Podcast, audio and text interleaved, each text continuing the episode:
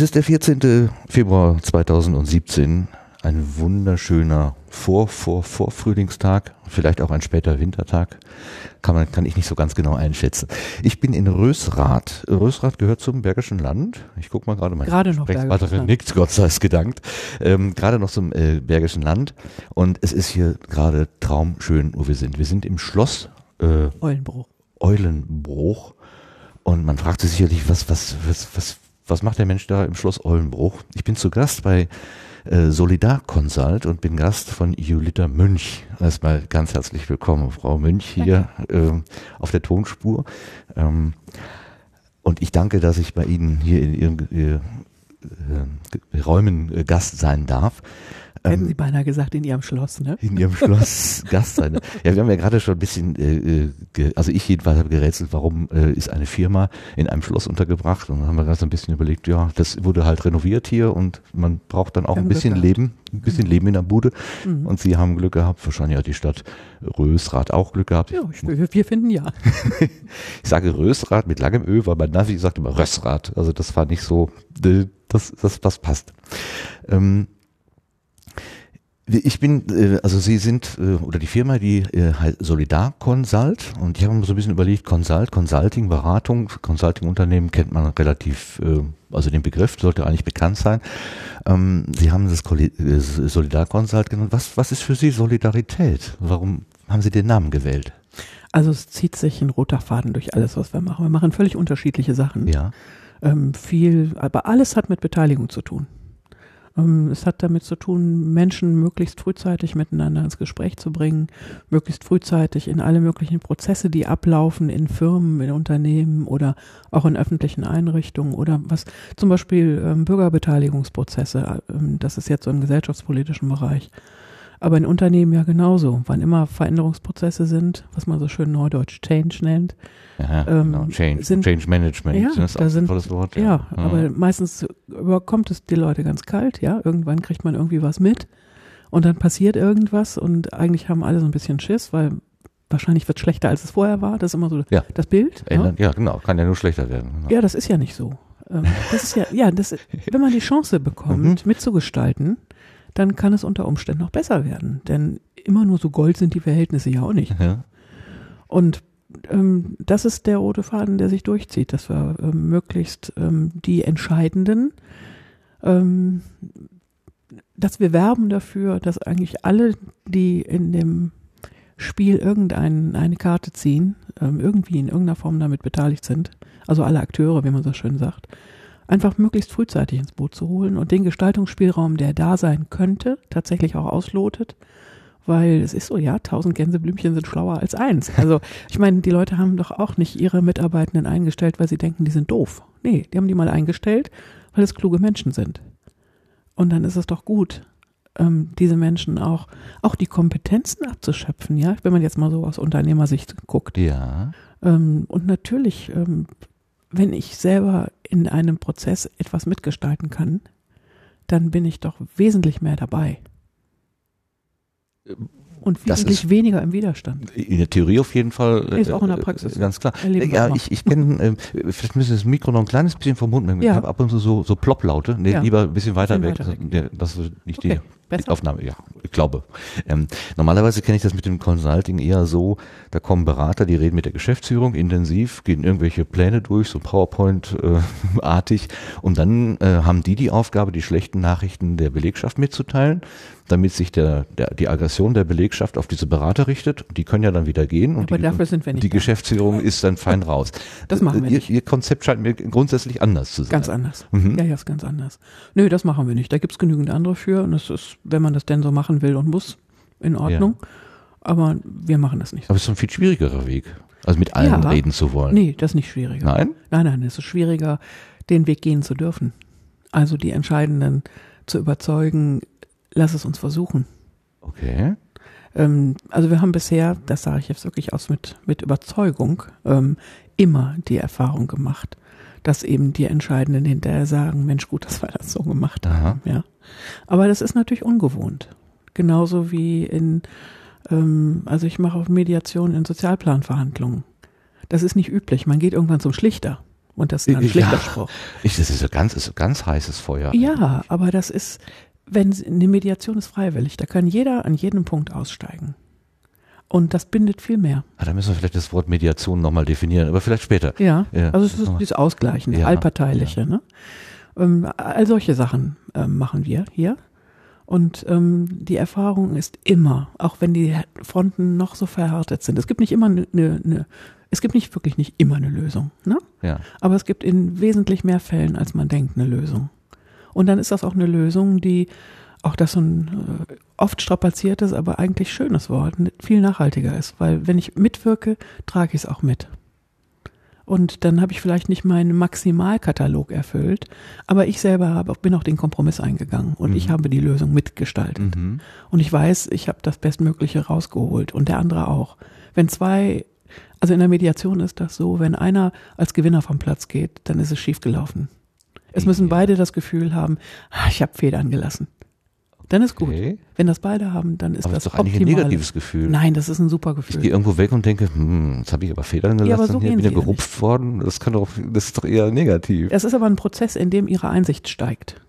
Ihre Einsicht darin, dass wenn, dass mein Gegenüber, wenn das nicht mein Gegner ist, was ich verstehen Dann kann, kommt ist, was Besseres bei raus. was ich gut verstehen kann, ist, dass wenn ich da Beteiligter bin, dass ich natürlich auch die Widerstände äh, nicht nur als, ähm, die sind halt gegeben, sie fallen so ja. vom Himmel, sondern ich kann durch die Argumente, die das, die Gegenseite liefert, ja auch sehen, deren Spielraum ist vielleicht auch begrenzt. Also das ist keine Willkür, die mir da entgegenschlägt, sondern das ist begründete Beschränktheit oder ja, wie auch genau. immer so. Und ihr Verständnis dafür, dass der Gegner kein Gegner ist, sondern dass auch der genauso wie sie in irgendeiner Sandwich-Position ist, sich irgendjemandem gegenüber mhm. verantworten muss.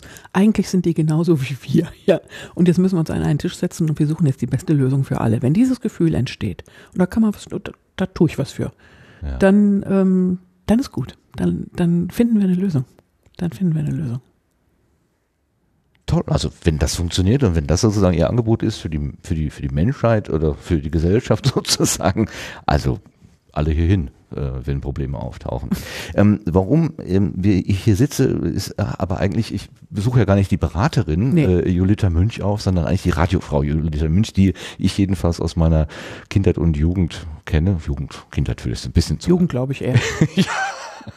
Als ich, als ich noch jung war, ähm, und ähm, ich, wir, wir können vielleicht mal erinnern an, ich glaube, die, äh, die Sendung im Westdeutschen Rundfunk, die sie eigentlich am bekanntesten gemacht hat, Hallo Ü-Wagen. Mhm. Ich habe hier mal so ein kleines äh, Sounddings mitgebracht, vielleicht kann ich das mal einfach in mein Mikro halten und frag einfach mal, was löst das für Gefühle auf, wenn Sie dieses hören?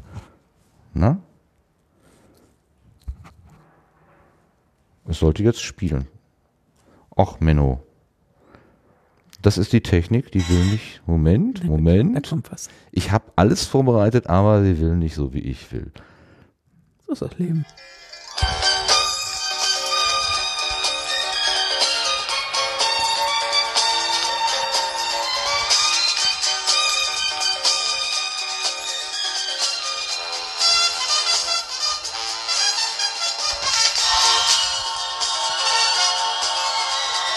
Um jetzt keinen Ärger mit der GEMA zu kriegen, ähm, das ist äh, Michel Legrand Picasso Summer und eine Version davon, das war die Titelmusik von mhm. Hallo Üwang. Mhm. Also mir läuft's kalt den Rücken runter, wenn ich das höre. Ja. Wie dabei? Oh, 17 Jahre lang, jeder Samstag, toll. Einfach toll.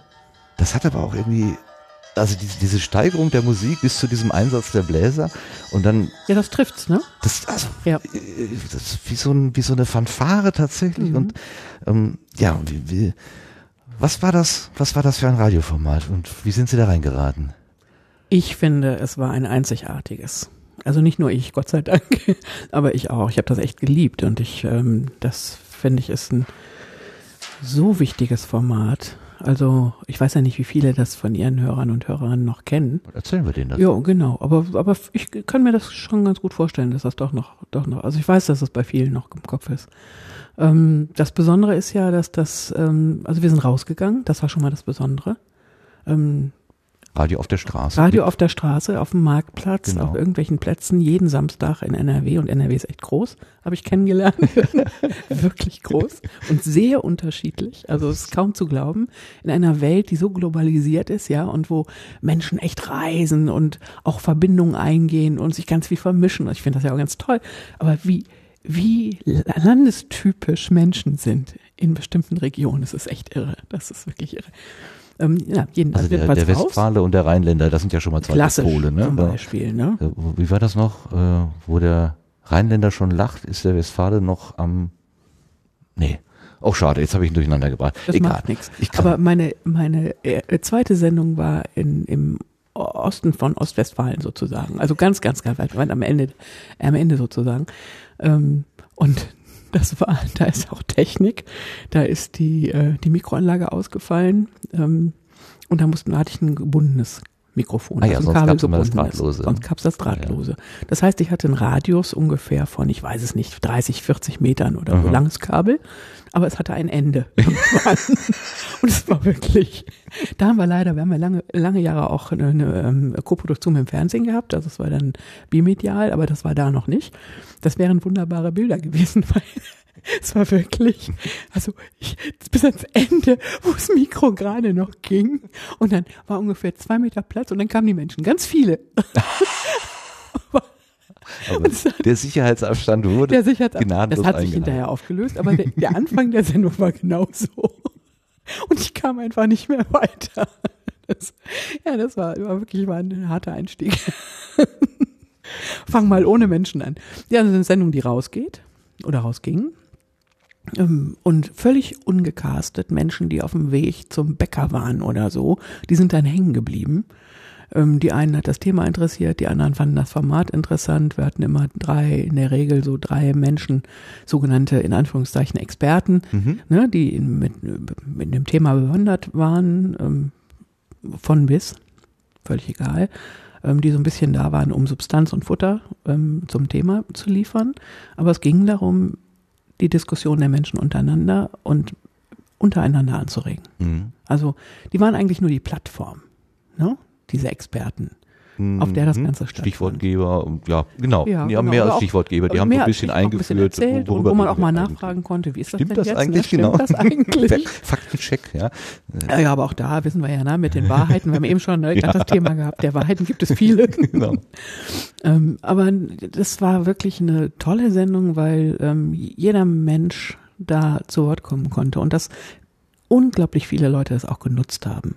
Und auch die Zeit dafür da war, diese Hemmschwelle überwinden zu können. Ja. Also, also ich war am Anfang fast drei Stunden lang, zwei Stunden 40, so in den 45. ersten. Mhm. In, in, ja, gut. Genau. Von 9.20 Uhr bis 12 Uhr steht hier in ja. meinen Unterlagen. Ja. Also. ja, ja, genau. Nach dem Zeitzeichen. ähm, also 1974 hatte die schon angefangen. Kam ja, Thomas hatte Thomas, die damals genau. die Idee und die, die hatte auch ein bisschen gekämpft dafür. Ich habe mal ganz, ganz kurz mit ihr reden können und ähm, da sagt sie, ja, das, sie hat das im Prinzip gegen die Programmverantwortlichen durchgeboxt, weil die eigentlich so diese Bürgerbeteiligung ja, nicht so wollten. mit normalen Leuten ja, ja, auf genau. der Straße reden. Richtig. Ja. Nee, und dann noch irgendwie in einer Live-Sendung, wo, mhm. was kann da alles passieren? Genau. Also die Vorstellung, was kann da alles passieren?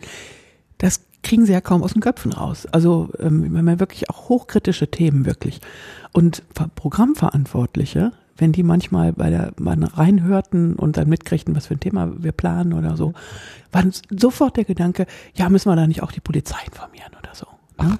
Ja, ja, ich meine Hochzeiten, Afghanistan und so. Also natürlich waren das alles Themen, wo echt auch die, die Emotionen hochgingen mhm. und wo es mhm. wirklich harte Pros und Kontras gab. Oder Braunkohle, Tagabbau.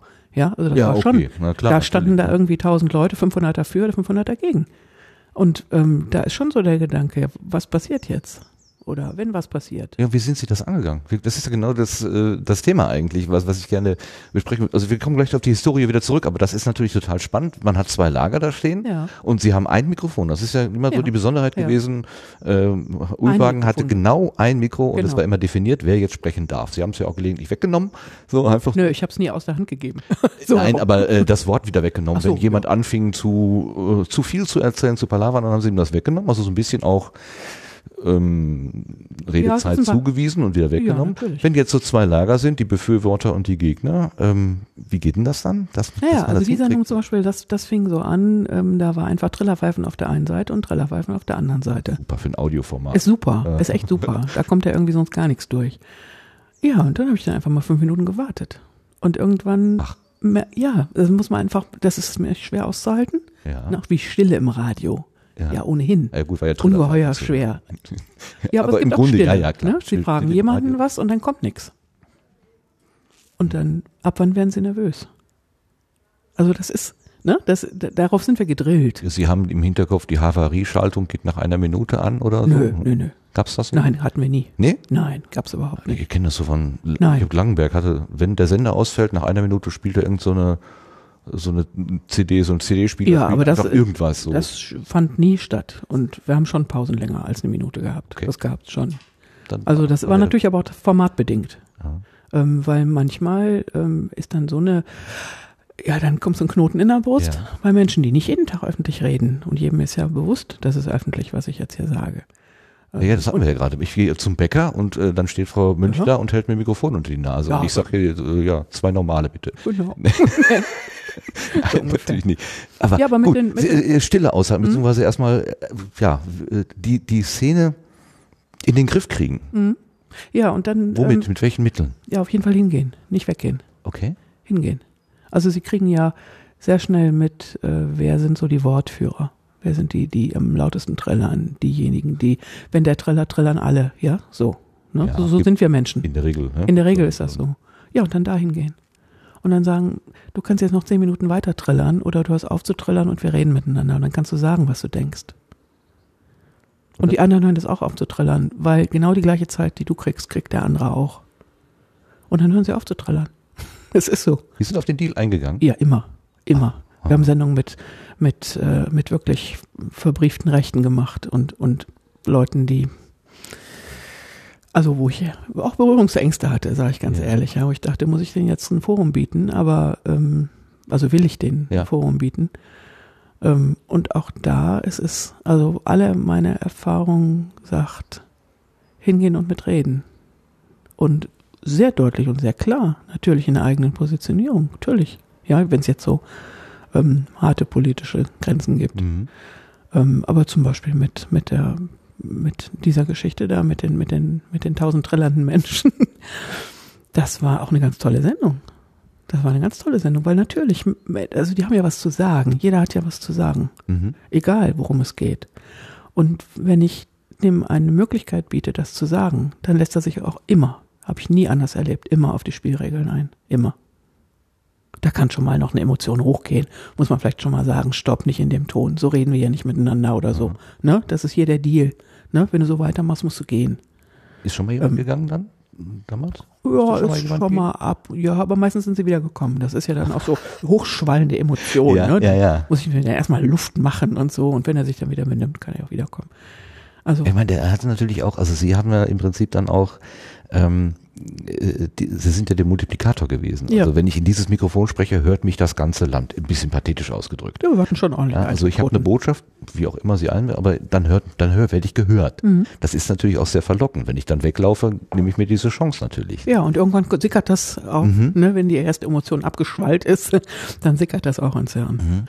Ähm, ich habe, als ich, als ich volontiert habe beim WDR, ähm, war ich im Studio Düsseldorf und da war der Marcel Gärtner, das, der war früher lange, lange, lange Jahre Korrespondent in Brüssel und als er dann zurückkam, wurde der Studioleiter in, in Düsseldorf. Und das war dann äh, während meiner meiner Ausbildungszeit beim Radio, ähm, war das mein mein mein Chef sozusagen, oberster Chef. Und ähm, das war in der Zeit, in der ähm, dieser, vielleicht erinnern Sie sich noch, als die großen Roma-Sternmärsche waren in NRW, als ähm, der Kosovo-Krieg war und ähm, da waren sehr viele Kosovo-Albaner und eben auch Roma hier. Mhm. Und ähm, da gab es eine, natürlich nebenan das Parlament, ne? Mhm. Landesparlament, dauernd Riesendemonstrationen ja, und so. Ja. Und da gab es eine Situation, da haben die, es war eine Riesen-Roma, das äh, war, weiß nicht wie viele tausend Leute, ähm, von überall her hingekarrt, ne? also echt viele Menschen. Und dann haben die das Funkhaus besetzt. Uh. Also irgendwie den Pförtner überrannt und dann war alles voll und und äh, die stellvertretende Leitung, wow, und Polizei und so. Und der Marcel Gärtner saß dann sagt er, nix Polizei, nix Polizei, wir sind hier öffentlich-rechtlich. Wir leben davon, dass wir über Themen reden, die dran sind. Und wir leben davon, dass Menschen kommen, die sagen, was sie denken. So. Und dann ist er runtergegangen. Also saß natürlich, Chefbüros sind ja immer oben, schöne ja, Aussicht und so. der Sonne, genau. Genau. Und ging dann im Foyer unten Remi Demi und ja, Randale ja. und der arme Fördner wusste gar nicht, was er machen sollte und so. Und dann ging er hin und hat eben zu dem, der Wortführer war, mhm. ne, der kennt man ja, und hat dann auch gesagt, es gibt jetzt zwei Möglichkeiten. Wir holen die Polizei und es wird geräumt oder ihr beruhigt euch und dann sage ich zu, wir gehen ins Studio und wir reden miteinander und zwar öffentlich. Du und ich. Aha. Ja. Was glauben Sie, wie es ausgegangen ist? Es war, oh, Sie waren im Studio. Es war super spannend. Es war unglaublich spannend, ja. Also es haben sich Menschen gefunden, die übersetzen konnten. Manche, man konnte es sehr gut verstehen, mhm. was gemeint war. Und es war sowas von authentisch und er hatte das von Anfang bis Ende in der Hand. Und das war wirklich, das hat mich echt schwer beeindruckt. Da habe ich gedacht, genau so muss man es machen. So, natürlich muss man es so machen. Warum denn, warum denn eskalieren? Hat doch keiner was davon. Gibt nur Randale, vielleicht irgendwie Verletzte oder so. Schlechtes Image für alle Seiten. Und wir kriegen doch nichts raus. Wir erfahren nichts voneinander. Und ein ähnliches Prinzip ist es beim Ü-Wagen auch gewesen. Also deswegen liegt mir das auch so. Das hat mich, ähm, das war sowieso ein ganz toller Chef, aber der hat mich echt schwer beeindruckt, wirklich. Und auch so ganz gelassen und cool gegen alle flatternden Hühner ringsum. Oh, um Gottes Willen und gefährlich und Polizei und ja. überrannt und wir werden alle sterben. Und so. Ja, ja, ja, ja, ne? Also all die Fantasien, die ja, da sind. Ja. Der war ganz gelassen und gesagt, ach was, ich rede mal mit denen. Ja, wunderbar. Ja, wenn man sowas erlebt, ich glaube, das ist total beeindruckend. Und da, da zehrt man im, im, Prinzip für sein ja. ganzes weiteres Leben. Das ist, ein Beisp von, ist beispielhaft. Von, und von so einer Situation. Ja, das hat sich so auf der Festplatte eingebrannt, genau. ja, dieses Bild. Und ist, also, also die, die, die, das Erleben, es funktioniert. Ja, es geht. Also theoretisch weiß man das ja, ja. alles, wenn die eskalieren und miteinander reden hilft und bla bla. Aber dass das mal wirklich in der konkreten Situation, wo es wirklich brenzlig sich anfühlte oder ja. vielleicht auch war, ja, war je nachdem, wirklich Wahrheiten mhm. gesetzt sind, ähm, dass man dann wirklich sagt, ja, das ist ein Mittel und ein wirkungsvolles Mittel. Ja, das ist das wirkungsvollste, das ich bislang kennengelernt habe. Also, das kann mir wirklich, das finde ich wirklich, also ich, ich ganz, ganz, ganz bisschen ist ja bei, bei mir, was der Ü-Wagen angeht, eben auch äh, genau dieses Erlebnis. Sie halten einem Passanten ein Mikrofon unter die Nase und der ist vielleicht wirklich gerade auf dem Weg Brötchen holen und hat mit dem Thema bis vor fünf Minuten nichts zu tun gehabt oder zumindest wusste er nicht, dass er befragt wird oder sie ähm, und kann aber dann trotzdem irgendwie geschickt, weil sie geschickte oder geeignete Fragen stellen, ähm, einen substanziellen Beitrag leisten. Also das hat mich immer wieder fasziniert, wenn das halt aufgegangen ist. Was, was hat sie befähigt, so mit den Menschen zu reden? Sie haben eine Ausbildung gemacht als, ähm, die hat mit ähm, mit Journalismus zunächst einmal nichts zu tun. Doch, ganz klassisch. Ich Politikwissenschaft, Soziologie, Volkswirtschaft und Psychologie. Hm, und dann habe ich da zwei steht Jahre nichts von Journalismus. Ja, aber danach ganz klassisch ein zweijähriges Ja, ja, aber äh, zunächst mal. Da war, das denn, nicht. war das denn damals schon klar, als Sie eingestiegen sind in das Studium, dass Sie das so öffentlich äh, wirksam nutzen wollten? Also, ich bin ja mit dem Ü-Wagen groß geworden. Ne? Seit 74 gibt es den ja. ja. Oder gab es ihn. Und wenn ich aus der Schule nach Hause kam, donnerstags war das da noch, ähm, dann musste ich mir als erstes anhören, was heute in Hallo Ü-Wagen war. Meine Mutter saß dann da und hat mir erzählt, was heute das Thema in Hallo Ü-Wagen war. Ah, also und aus zweiter Hand sozusagen. Ja, ja klar, man muss ja zur Schule, 29. Und das hat aber meine Vorstellung geprägt, was Journalismus ist. Das war für mich Journalismus. Alles andere ja, kam auch aus dem Radio, aber das war Journalismus. Und das ist ernsthaft. Mit, mit, mit zwei, drei Worten. Was ist dieser Journalismus? Das ist der direkte Draht zum Menschen. Der direkte Draht zu. Okay, okay fünf. sind fünf. Nein, ich, das war ja übertragen. Das werde ich ja, aber das ist es. Also, und das ist auch das Medium, was, was das Medium Radio ausmacht für War mich. das das Erlebnis zu sehen, dass er hat so, so einen Impuls dargelassen, dass meine Mutter angefüllt war hm. und, und also die, nicht nur, dass sie, ähm, sagte, ah, da war wieder diese tolle Sendung und so weiter. Und äh, wenn man jetzt Nein, der Seifenoper erzählt oder so, ja. Nein, sie war missionarisch äh, er Thema hat drin. Sie, er hat sie nicht bekommen oder so, sondern ähm, das hat das Denken angeregt. Ja, ja, ja, genau. Also und äh, wirklich von Woche zu Woche ein anderes Thema ja. und, und Mutter immer gleich in gleicher Art und Weise ja, äh, energetisiert. Ja hat im Prinzip nur darauf gewartet, dass ich nach Hause komme. Der erste Mensch, der zur Tür reinkommt, nachdem die Sendung zu Ende war. Ich war die Kleinste bei uns, also ich kam ja mal als Erst aus der Schule und dann da war der Sparring-Partner um das Thema Hätte ja auch dazu führen können, dass man, dass das Kind lernt, um Himmels Willen, was muss das für eine furchtbare Sendung nee, sein? Immer muss ich mir diesen ganzen Sermon nein, anhören. Nein, das war doch total spannend. Nee, nee. Hat dann auch bei Ihnen zum Denken. Ja, ja, klar.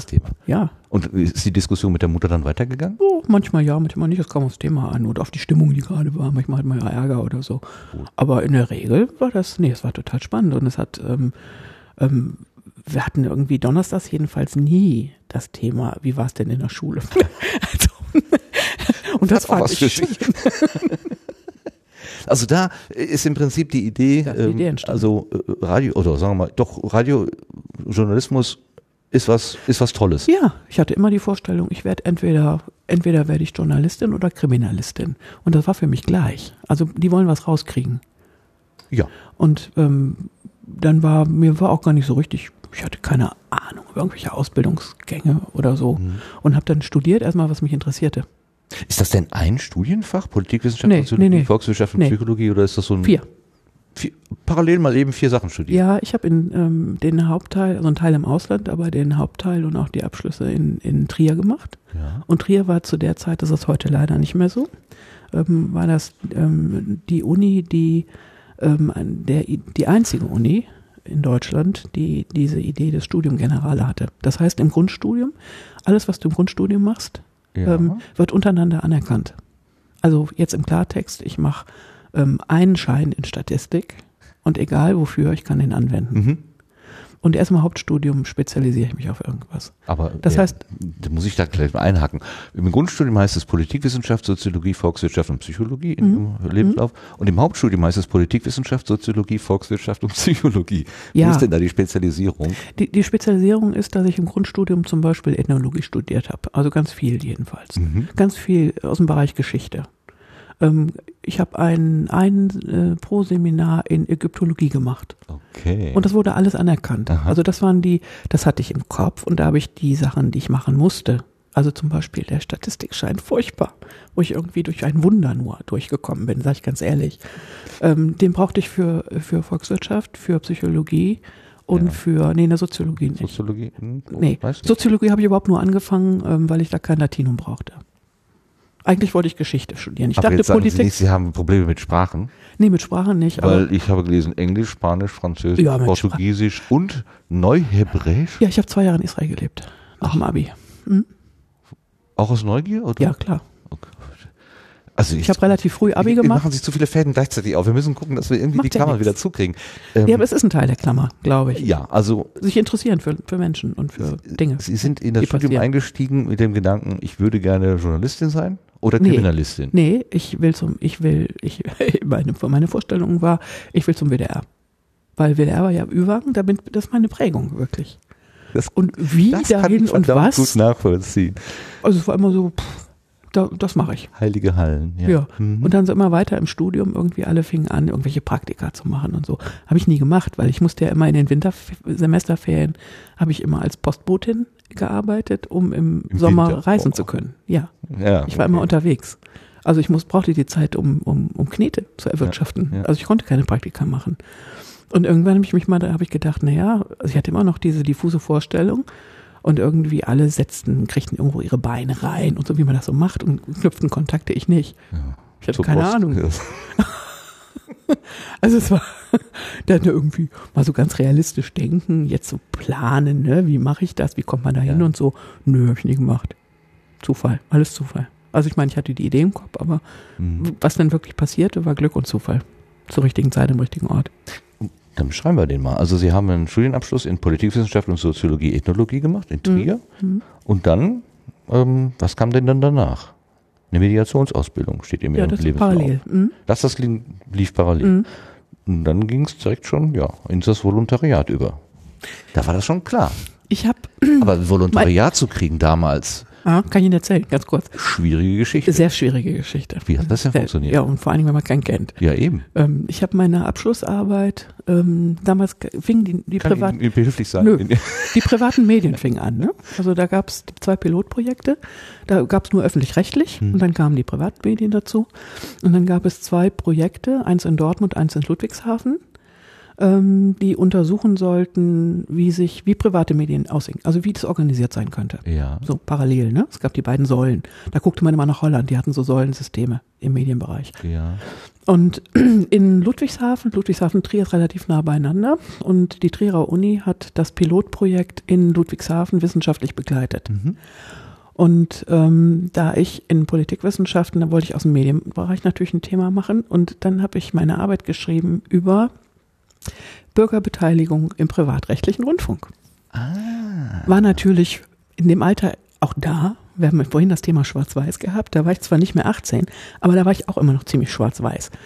Und ähm, privatrechtlich war für mich völlig daneben. Also vollkommen klar. Ich wollte das niederschreiben ne, in meiner Arbeit.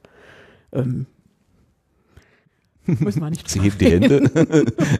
also, Wollen wir nicht vertiefen oder hat nicht funktioniert? Was, was heißt die Geste? Nee, nee, das ist schon, ähm, also ich habe natürlich für meine These viele Beweise gefunden. Hätte ich eine andere These gehabt, hätte ich auch Beweise gefunden. Das wollte ich damit sagen. Gute Wissenschaftlerin schon. ne? Klar. ähm, und mein Schlusswort, also man schreibt ja in einer anständigen wissenschaftlichen Arbeit auch mal ein ordentliches Schlusswort. Ja, muss irgendeiner, also das ist ja das, was gelesen wird. Ja, aber Der mein, Anfang das Ende. Mh, mein Schlusswort war eine Karikatur. Kein Wort, sonst Ach. eine Karikatur. Und zwar ein Fernsehen auf Beinen mit zwei Händen in jedem, in jeder Hand einen Hammer und hat sich selbst auf den Kopf gehauen. Das war mein Schlusswort. Und dann hat mein Professor gesagt, er gibt mir jetzt nochmal die Chance, ich habe das abgegeben, ne? Er gibt mir jetzt nochmal die Chance, wenn ich das rausnehme und ein anständiges Schlusswort schreibe, wird es eine Note besser. Und natürlich, ich meine, wie gesagt, ne, ich war ja jung. ja, nein, das ist Aussagekräftig, genau das, was ich meine und so. Ja, okay, war es halt eine drei. war ja okay. Und aber ich brauchte mein natürlich. Herz geht auf, sehr schön. Ja, aber ich brauchte natürlich für diese Arbeit, ist es doch immer so, die Meinungen der gesellschaftlich relevanten Gruppierungen mhm. und so. Und dann, ähm, ich hatte mit einer Freundin zusammen durchgesetzt, dass wir diese Arbeit zusammenschreiben. Das war ein Novum, das gab es eigentlich keine in der Prüfungsordnung, kam das nicht vor. Das haben die aber gemacht. Mhm. Wir hatten das ganze Hauptstudium zusammen gemacht, also in dem Themenbereich. Und dann haben wir gesagt, jetzt schreiben wir auch die Arbeit zusammen, ja. Und die haben das gemacht, das finde ich ganz toll. Wirklich, also finde ich wirklich toll. Ja, dann haben wir das aufgeteilt untereinander und da ich ja aus, bin in Düsseldorf geboren und ähm, Rheinische Landeskirche zum Beispiel sitzt in Düsseldorf, der ähm, ähm, ähm die ähm, na, der Deutsche Gewerkschaftsbund sitzt in Düsseldorf. Mhm. Ähm, und dann war klar, ich fahre ein Wochenende nach Hause und dann ähm, mache ich mir Termine vorher und dann hole ich da die Blätter oder ein paar aussagekräftige Sätze von denen und dann haben wir den Teil schon mal abgearbeitet. Ja, und dann habe ich mir einen Termin gemacht und dann eben zum Beispiel bei der Rheinischen Landeskirche, hatte aber schlecht recherchiert. Ich konnte das ja noch nicht ähm, und bin nicht ähm, im Landeskirchenamt gelandet, wo ich hätte hin müssen, ne? sondern ich bin in der äh, zuständigen Redaktion gelandet. Der Weg hieß das. Mhm. Produkt. Ja, und dann kam ich da an und ähm, das war gerade kurz nachdem Tschernobyl passiert ist. Mhm, mhm, 80. Genau. Ja. Und ich kam da an und ähm, irgendwie in den Gängen niemand da, alle Türen standen offen, also da war richtig auch, alle waren in Sorge, ja. Und ich, die erste Tür, die offen stand, war zufällig die des Chefredakteurs, das wusste ich aber nicht. Die stand offen, also bin ich da rein, da saß ein Mann am Tisch, der telefonierte, aufgeregt, offensichtlich privat. Ähm, ich wollte wieder rausgehen und dann winkte er aber, ich sollte reinkommen, mich hinsetzen. Mhm. Und dann hat er sein Telefonat erstmal zu Ende gemacht und knallte dann den Hörer auf, also es war offensichtlich privat, ne? Und sagte, ohne dass wir irgendwie wussten, wer wir sind, und fing an, meine Tochter Susanne, seine Frau hatte gerade angerufen, seine Tochter hat den Koffer gepackt und war in voller Panik nach Frankreich geflohen, ähm, weggefahren und hatte nur einen Zettel da gelassen, ich bin weg, das ist alles zu gefährlich und so. Und er regte sich tierisch auf, dass seine, gar nicht mal, dass die weg war, sondern dass die ohne die Familie weg war. Also, mhm. dass die einfach gesagt hat, ich pack jetzt, ich bin weg, Leute, ne? Ich bringe und mich in Sicherheit. Ich bringe mich uns in, in genau. Sicherheit. Ja. Also dieser Aspekt nochmal solidarische, ne? Mhm. Stichwort. Ja. Und dann er, hat er, war sauer und hat gewettert und so. Und der war ja so im Alter meines Vaters ungefähr. Und ich war in, habe ja in Trier studiert und war in der Bürgerinitiative gegen Cattenom ähm, sehr aktiv, ja ähm, kannte mich da also natürlich super aus. Mhm. Durchblick, genau. ja, und war außerdem die, ich habe die Tochterstelle vertreten. In der, also wir, haben, wir kamen sofort in einen Wahnsinnsstreit, also eine heiße Diskussion. Und ähm, ich weiß noch, ich habe mich, also wir haben da bestimmt eine Stunde, zwei oder so uns wirklich Sachen an die Köpfe gehauen und ich habe mich verstiegen zu der These, also das war so schwarz-weiß war ich nicht damals, aber ich habe mich in dieser Diskussion zu der These verstiegen, dass man in dieser Gesellschaft entweder bringt man sich um oder man wird Terrorist. Und zwischendurch schwebte mal so eine Person durch, habe ich so mitgekriegt, das war die Geschäftsführerin. Und übrigens gerade in dem Moment, als ich da meine verwegene These auf den Tisch legte und irgendwann waren wir da völlig erschöpft und so und dann sagte der, wer sind Sie denn überhaupt? Was wollen Sie hier? Und dann habe ich gesagt, ich brauche brauche so, ich brauche Thesen, ne? Was haltet ihr vom Privatrecht im Rundfunk und so? Und dann sagt er, ist ja völlig falsch, da müssen Sie zum Landeskirchenamt. Und dann hat er gesagt, wir sind hier die Redaktion und ich bin der Chefredakteur. Und ich sagte, wie, was für eine Redaktion und so. Und dann er, kamen wir ins Gespräch und dann sagte, was wollen Sie denn überhaupt machen? Ne? Weil ja klar war, ich schrieb meine, meine Arbeit, meine Abschlussarbeit. Und dann habe ich gesagt, ich, äh, ich werde Journalistin. Ach, sagt er, wir bilden auch aus. Hat mich überhaupt nicht interessiert. Also ich meine, ich, dann hat er so erzählt, ne, was sie denn so machen und dass sie alle zwei Jahre ein Volontariat anbieten. Was dauert immer zwei Jahre, dann ist er fertig, dann kommt der nächste. Also ein, zwei Jahre ein. Und ähm, und dann holte er dann, zog er die Schublade auf und holte ein Blatt raus und sagte hier, das ist unser Ausbildungsgang. Mhm. Verbrieft. Das gab's nicht. Volontariat zu der Zeit war, du gehst zur Zeitung und wirst eine Woche eingearbeitet und dann machst du die Ausgabe Neues West. Ne? Genau. Und bist eine billige Kaltes Arbeitskraft. Wasser rein und. Man lernt auch was, aber man lernt auch ganz viel nicht. Mhm. Und die hatten einen Ausbildungsplan verbrieft. Ein Recht für Auszubildende. Das und das und das und das, ja? und schob mir das so hin. Und mit dieser Chutzpe, die man in dem Alter hat, habe ich den Zettel zurückgeschoben und habe gesagt, interessiert mich nicht, ich gehe zum WDR.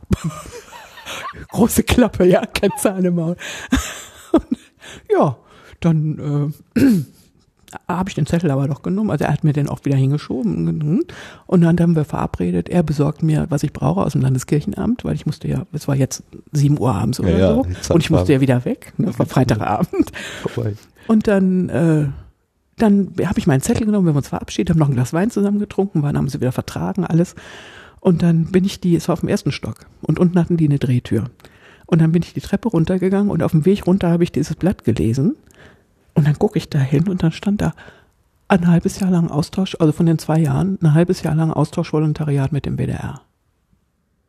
Und dann ging selbst mir auf, äh, vielleicht war das ein bisschen blöd jetzt eben von mir.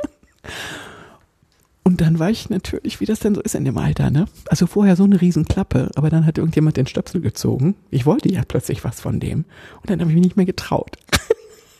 und mit, ich weiß noch, in der, in der Drehtür habe ich gedacht, gehe ich jetzt wieder rein und sag, hm, ist aber doch ganz interessant. Habe ich nicht getraut. Und dann bin ich nach Hause, also nach Dreh gefahren und eine Freundin von mir, ähm, der hat bei der, damals bei der Profa gearbeitet, Pro Familia. Und der habe ich am nächsten Tag davon erzählt, also am Montag dann, dass ich wieder da war. Und dann sagte die, so jetzt ruf den an, setz dich hier hin, ruf den an und sag, du hast dir das überlegt, das klingt doch ganz interessant. Ich wusste auch, was ich dem sagen sollte. Und die hat mich dann quasi genötigt. Und dann habe ich da auch angerufen, habe ihn auch tatsächlich dran gekriegt. Und dann sagte er, ja, das ist aber doof, dass sie jetzt erst an, das war dann irgendwie nachmittags oder so. Er hatte vormittags einen Ausbildungsvertrag mit einem, der sich beworben hatte, unterschrieben. Und dann war es echt, dann habe ich gedacht, oh, oh ja. so ein Chef hast du ja auch nicht alle Tage, ne? Nee. Der war toll. Ja.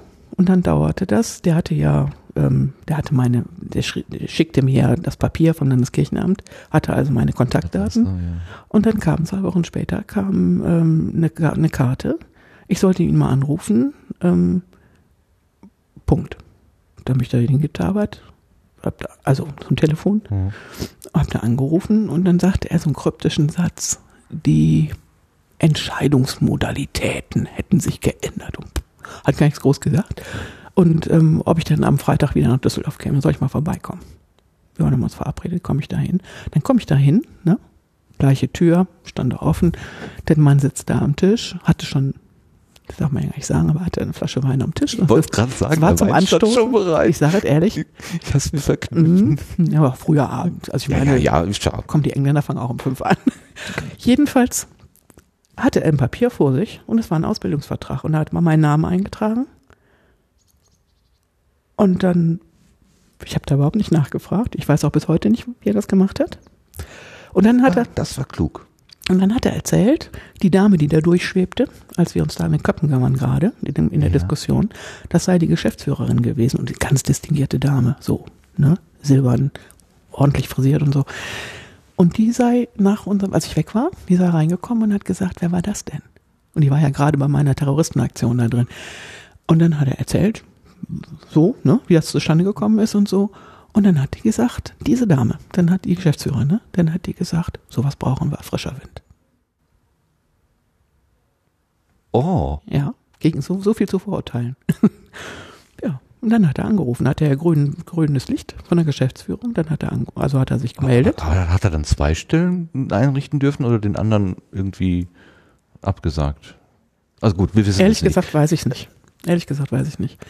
Und dann saßen wir da und dann haben wir an diesem Nachmittag meine Bewerbung ausgefüllt, sprich er hat geschrieben. also, ich meine, wir haben geredet und so, ne? Und dann hat er, wusste ja auch im Vorstand, gibt es die und die und die und die, ne? Die dann entscheiden. Und dann hat er gesagt, ah ja, für den ist wichtig, dass man hm, auch sowas irgendwie Soziales, haben sie was Soziales gemacht? Ja, habe ich mal aus meinem, was man, was auch viel gemacht, ne? Mhm. Für jeden irgendwie was reingeschrieben, so ungefähr. Und habe die Stelle natürlich gekriegt. Und es war ähm, grandios. Es war grandios, es war wirklich grandios, weil alles, was Ethik im Journalismus angeht, wirklich lange Diskussionen bis hin zu, wie bebilder ich? Das war ja mhm. nun äh, Schrift, war ja Wort, ne? Mhm. also nicht gesprochenes Wort, sondern es war ähm, ein, ein, Blatt haben die herausgebracht, eine Monatsschrift. Ähm, wie ähm, bebilder ich was? Und nicht nur darüber nachzudenken, wie bebilder ich meine Gedanken und meine Geschichte, sondern was löst das in einem Leser aus? Mhm. Ja. Und wenn ich ein real existierendes Bild aus, aus unserem Film, aus unserem Bildarchiv genommen habe, wo zum Beispiel zum Thema, ähm, weiß noch, Thema Euthanasie, ja, Thema große Diskussion, darf man, darf man nicht und so, war ja damals auch. Mhm. Ähm, und dann hatte ich ein wunderbares Bild von einer ähm, alten Frau, die in einem Krankenhausbett lag, ähm, wie hinter Gittern sah das aus. Und für mich drückte das, das genau das aus, was ich sagen wollte. Und ähm, ich habe echt für dieses Bild gekämpft und er hat ähm, Stunden investiert, mein Chefredakteur, mir klar zu machen, ähm, was ist, wenn zufällig irgendein Angehöriger dieser Frau diesen Artikel liest. Was passiert dann in dem? Ob ich mir darüber schon mal Gedanken gemacht habe. Was löst das aus? Weiß ich das? Nee, weiß ich nicht, kann ich nicht ausschließen. Schweren Herzens habe ich dann irgendwann ein, auch sehr aussage, ein tolles Bild, so ein Holzschnitt Holzschnitt genommen, mhm. Ähm, weil es mich überzeugt hat. Aber ich meine, wo ist das schon mal, dass man stundenlang sich Zeit nehmen kann, über sowas zu diskutieren? Über wirklich, wirklich über, über ethische Fragen, also sich wirklich Gedanken zu machen. Anfangen, anfangen, sich ja. Gedanken zu machen, ja. welche Konsequenzen hat das, was ich tue, was ich schreibe, was ich sage. Für wen? Und um wen geht's da? Hatte das schon damit zu tun, dass es ein kirchlicher ähm, Träger gewesen ist, dass man vielleicht, da vielleicht ein bisschen mehr drauf gedacht, dran gedacht ich hat? Ich denke auch? schon. Ich denke schon. Ähm, also würde ich zu ihren Gunsten annehmen, aber es waren auch einfach äh, ähm, allesamt äh, Leute da, die, ähm, die einfach auch schon mal nachgedacht hatten. Mhm. Und die, ähm, denen es wichtig war, jungen Leuten, die in diesen Beruf reinkommen, nahezubringen, dass es Sinn macht, nachzudenken, bevor du was tust, bevor du was sagst. Also einfach das anzuregen. Mhm. Und haben sie unheimlich viel investiert an Zeit, an Mühe und auch an Widerstand und so. Also ich war so Sturm und Drang und so, ne, und hatte meine Ideen und wollte das auch so machen. Und sich dann mit so jemandem hinzusetzen und sich immer wieder dem auszusetzen, ist auch nicht nur spaßig. Na gut, aber das hatten sie ja sich selber mehr oder weniger verordnet. Also gesagt, wir wollen frischen Wind haben. Wir ja. nehmen tatsächlich jemanden, der ja. jetzt nicht so stromlinienförmig hier so reinpasst, sondern wo, wo der, der uns auch selber wieder in Frage stellt und wir ja. vielleicht unsere Begründungen, die sich im Laufe der Zeit so angesammelt haben, aber gar nicht mehr so auf dem Tisch liegen, weil jeder weiß schon, was der Konsens eigentlich ist, dass das nochmal wieder nachgedacht und ja. auch auf den Prüfstand gestellt wird. Vielleicht hat sich ja auch in der Redaktion im Laufe der Zeit irgendwas geändert. Ja, bestimmt, natürlich. Meine, Menschen befruchten einander. So ist das. Ne? Und ähm, das war natürlich auch toll, weil ähm, eben dieses, dieses halbe Jahr WDR da drin war. Das war zwar eigentlich irgendwo in der Mitte und dann habe ich gesagt, ich habe ja gleich von vornherein gesagt, ich will zum WDR. Ja. Und deswegen, ähm, dann haben wir den Ausbildungsplan verändert und haben das letzte, das, das war das letzte halbe Jahr, so dass ich dann quasi einen Übergang hatte. Und habe dann auch irgendwann zu denen gesagt, das war eine super Ausbildung. Also das waren vier Monate an der Akademie für Publizistik in Hamburg. Mhm. Ja, das ist teuer. Und da musste ich, habe ich im Hotel gewohnt. Oh. Also die haben da wirklich viel investiert. Und, und, und, und bei DPA in Frankfurt zwei Monate. Und also es war, ich, da war ich ja nur ganz selten. Es waren ganz viele ähm, Unterverträge, die sie gemacht haben. Und eben auch mit dem WDR. Und dann habe ich dann auch irgendwann gesagt, warum, ich habe von vornherein gesagt, ich bleib hier nicht. Mhm. Und ihr investiert so viel in mich. Warum mhm. macht ihr das? Mhm. Und dann finde ich, war das sehr klug. Dann hat er gesagt, ähm, ja, geh raus, geh woanders hin. Aber du wirst dich immer daran erinnern, ähm, dass das hier gut war. Und davon wirst du auch erzählen. Und davon erzählen, ja. Und es stimmt, natürlich. Also ich meine, ich habe ja viele Kollegen, die mhm. ähm, auch andere, auch gut, ja, und gute Wege und so. Also das will ich jetzt überhaupt nicht sagen. Aber die eben auch davon erzählten, wie das ist, ne? Mhm. Bist du irgendwo ähm, und wirst dann als billige Arbeitskraft verhunzt und so. Also es hat was mit Wertschätzung und mit Würdigung auch zu tun. Ja, ja. Und wenn man das selber erfährt, dann entsteht auch ein Gefühl dafür mit Menschen, mit denen man dann zu tun hat. Und, und wenn ich das Mikro in der Hand habe, ja, ähm, auch möglichst nicht entwürdigend zu sein. Ja, man kann das positiv Erlebte dann ja. tatsächlich auch ja. wieder zurückgeben. Ja, natürlich. Also das, äh, also wenn man selber beschenkt worden ist, dann, dann fällt es ja auch durchaus. Der Impuls selber dann auch zu schenken ist, also, ist da. Ja, also das kann ich sehr gut äh, nachempfinden. Also erstens diese, diese Aufmerksamkeit dafür, dass es, dass es ein Thema ist, auch im mhm. Zwischenmenschlichen, also mhm. wie, wie man einfach miteinander, wie man umgeht. miteinander umgeht. Man kann genau. das ja auch einfach ignorieren und sagen, pff, mir doch egal, wie es dir geht, Hauptsache mir geht's gut. Ähm, aber eben auch dann, ähm, die, wenn ich es selber auch als positiv erfahren habe und es auch weitergeben möchte, dass ich dann auf die gleiche Art und Weise oder auf eine ähnliche Art und Weise ja, jeder auf seine, ne? aber so mit dem Impetus halt. Ja, ne? genau. mhm. Wir wollen nicht mit jedem Hörer einen Ausbildungsvertrag machen, also ist ja eine andere Ebene, das ist klar, aber dann äh, auf eine andere Art und Weise gleichermaßen umgehen. Er hat denn dann diese, diese, diese letzte, dieser letzte Abschnitt beim WDR, hat der denn dann Kontakte gebracht, ähm, so dass beim WDR ja, die Anknüpfung klar. leichter war? Ja, klar. Ja. Ja, klar. Ich bin dann da geblieben. Das, also, das ist okay. Die einfache Frage wäre, wie ist es weitergegangen? Bin da geblieben, ganz einfach. Und es war total klasse, weil, aber das ist dann auch so, das ist, hat auch was mit Glück zu tun. Also ich war ähm, dann auch im Landesstudio in Düsseldorf mhm. und eben mit dem besagten ähm, Studioleiter Marcel Gärtner, der wirklich klasse war. Ähm, ich hatte da meinen An, man muss ja sich vorstellen und Tag sagen, ne? das gebietet die Höflichkeit und es ist üblich so. Und an dem Tag gerade gab es einen, eine, da war eine der, ich glaube, ich weiß nicht, ob das die Landshut war, ich weiß, weiß ich ehrlich gesagt nicht mehr, aber es wurde auch ein Flugzeug entführt, ähm, war entführt worden und es stand auch irgendwo auf dem Rollfeld und natürlich der Fernseher rauf und runter waren so diese Szenen. Es muss die gewesen, nee, es war, weiß ich nicht. Jedenfalls wurde ähm, ein Mensch erschossen und aus dem Fenster geworfen, aus dem Cockpitfenster, weiß ich noch. Das war und da der, der Pilot, glaube ich. Das war war das der Pilot? Ich ja. weiß nicht, es kann sein. Mir kommen da so dunkle Erinnerungen, mm, mir auch. Und dann gab es in öffentlich-rechtlichen haben damals diese Bilder nicht gezeigt. Da gab es die Riesendiskussion. Mhm. Zeigen wir dieses Bild, mhm. wie der Leichnam aus dem Fenster gekippt wird, oder zeigen wir das nicht? Mhm. Die Privaten haben es alle gezeigt und die öffentlich-rechtlichen damals nicht. Es war ein gemeinsamer Kodex, den wir geschlossen haben. Und diese Diskussionen halt, die habe ich da alle mitgekriegt. Ja. Und dann ähm, saß ich da mit Marcel Gärtner zwei Stunden und wir haben diskutiert über, darf man das oder darf man das nicht. Ähm, ist das kontrovers diskutiert? Waren Sie dafür, er dagegen nee, oder er hatten, dafür, Sie hatten, dagegen? Das kann man nicht so sagen. Nee, nee? gab ja gibt ja Gründe dafür und es gibt Gründe dagegen. Okay. Und die haben wir eigentlich ausgetauscht und das wurde dann auch ähm, sehr auch sehr leidenschaftlich mhm. so zum Teil. Und dann war da auch so ein bisschen so eine ähm, so eine Verbindung. Ich meine, sonst sieht man ja einen Studiochef als Volontäre nicht. Also war Zufall, ja, dass gerade dieses Thema da war. Und dadurch hatten wir eine Verbindung. Das war so. Ähm, und als dann mein Volontariat vorbei war, ähm, da gab es gerade eine Lücke. Ähm, also ich hatte gerade mal das Volontariat gemacht und dann gab es eine Lücke bei den beim Morgenmagazin bei den Moderatoren. Und dann fragt er mich, willst du das nicht, wollen Sie das nicht machen? Und dann habe ich direkt danach eigentlich als Moderatorin angefangen. Und das war schon, das war natürlich ein toller Einstieg und das war auch, hat auch geprägt. Ich mache auch gerne, habe immer gerne Geschichten gemacht, aber es ist schon, es ist schon, die Moderatorenrolle ist schon die richtige. Das war aber Hörfunk. Ne? Das war Hörfunk. Hörfunk. Ja, ja weil heute ist ja Morgenmagazin auch immer. Ja, es kam äh, zwei Jahre später. Mit, äh, mit, Fernsehen besetzt, aber. Nee, nee, das, da, war, war, das Hörfunk. war Hörfunk. Und dann zwei Jahre später hatte die ARD ja dann als letzte nachgezogen, ähm, auch Frühstücksfernsehen auf, ähm, zu machen. Mhm. Das war ja entstanden im Irakkrieg, ne? Ersten Irakkrieg.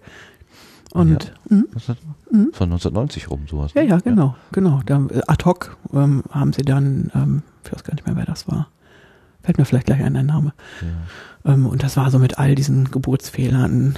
Äh, können Sie uns hören und so, ne? Das war wirklich, wirklich echt so aus der aus der, ja gut, aus macht, der Kiste das, das, das war toll. Das eigentlich nur das sympathisch. Also ich finde ja so, wenn Fehler passieren, Ach, das ist ich toll. persönlich mag das dann, also dann, dann, dann weiß ich, die kämpfen wirklich gerade. Also ja, die, die, und das, das ist, ist keine Abziehschablone. Da passiert was. Da ich bin dabei was, und gucke zu. Ja. Und, ähm, und, und dann äh, hat der Marcel Gärtner mich angesprochen und hat gesagt, ähm, das heißt, ich bin hingegangen und habe gesagt, da war ich ja angestellt beim WDR und habe festgestellt, das ist nichts für mich, angestellt sein. Also all die schönen Geschichten an Freier abgeben müssen und im Prinzip das Programm verwalten und ein ordentliches Programm machen. Aber machen, selber machen können relativ wenig. Fand ich nicht so toll. Und habe gesagt, nee, ist schweren Herzens, aber ich wollte kündigen.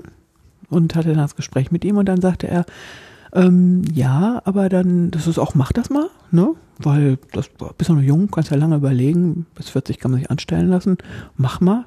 Wenn ich jetzt jung, gut und Frau wäre, würde ich das auch tun. Ähm, aber ähm, da sollte Fernsehen dabei sein, die zahlen besser. Und Fernsehen war für mich Igitt, ja, ich war eine Radiofrau, mhm. so überzeugt, ne? Also Fernsehen, das sind nur untertitelte Bilder und so. Das war so auch, ne, auch noch meine Vorstellung. Und dann hat er mich aber überzeugt, mal so eine Probemoderation zu machen fürs Fernsehen, fürs Fenster, fürs Düsseldorfer Fenster in der aktuellen Stunde, ganz mhm. klein, war irgendwie zehn Minuten, irgendwie sowas. Und diese Kassette, die ging in den Umlauf, das ist so, im, mhm. in den Sendern. Und als die Macher des neuen Frühstücksfernsehens, ARD MoMA, die guckten in die Kiste, was ist denn so alles im Umlauf und haben unter anderem auch diese Kassette gezogen. Und dann riefen die an und sagten, ja, wollen Sie nicht zur Probemoderation kommen? Das, also wenn man das verfilmen würde, dann würden viele Leute sagen, das ist aber eine kitschige Aneinanderreihung von Zufällen, das ist, ist ja das, völlig unrealistisch. Ja, ist es aber wirklich. Das ist ja schön. Und dann bei dieser Probemoderation drei Frauen, drei Männer, ne? Ähm, ich war auch noch die, ich hatte ja noch nie Fernsehen gemacht, also außer bei dieser Probemoderation, aber das war ja wirklich so zehn Minuten im Düsseldorfer Studio. Und ich hatte zum Beispiel überhaupt keine Ahnung, was ziehst du da an? Und ich war Mörder aufgeregt mhm. natürlich, also das war ja schon gigantisch. Und habe überlegt, was ziehe ich da an, was ziehe ich da an und konnte auch keinen fragen, ich kannte keinen und wollte mir auch nicht die Blöße geben. Und dann habe ich gedacht, okay, irgendwas, wo ich mich dran wohlfühle. Und dann habe ich allen Ernstes ähm, so eine bunte Leggings und einen ganz weiten schwarzen Schlabberpulli, mein, was ich zu Hause machen hatte, angezogen, weil ich mich darin wohlfühlte und dachte, dann bin ich am entspanntesten. Und schwarz vor der Maut ging gar nicht. Also das flimmerte, ne? War alles. Und ich kam da an und die anderen beiden, eine eine ähm, Konkurrentin ähm, kam von RTL, hatte lange Jahre Erfahrung, hat viel moderiert. Die waren natürlich aus dem Ei gepellt, wie Leute halt im Fernsehen aussehen. Ja. Und ich saß da wie mit meinem Schlammerteil. Oh Mann, ey. Und dann gab es eine für die Pro-Moderation einen, äh, einen Interviewpartner und zwei oder drei Filme. Und ein Film davon war, da gab es damals eine ganz viel gerühmte ähm, Staufer-Ausstellung in Stuttgart ähm, und Staufer, das, das interessiert mich überhaupt nicht. Der Film war so toll gemacht. Ich habe da echt gebannt davor gesehen, ges ges gesessen und war wirklich, es hat mich echt berührt. Der hat den so toll gemacht, der Kollege. Und ja, dann war ich auch noch die erste, die dran kam. War schrecklich, ehrlich.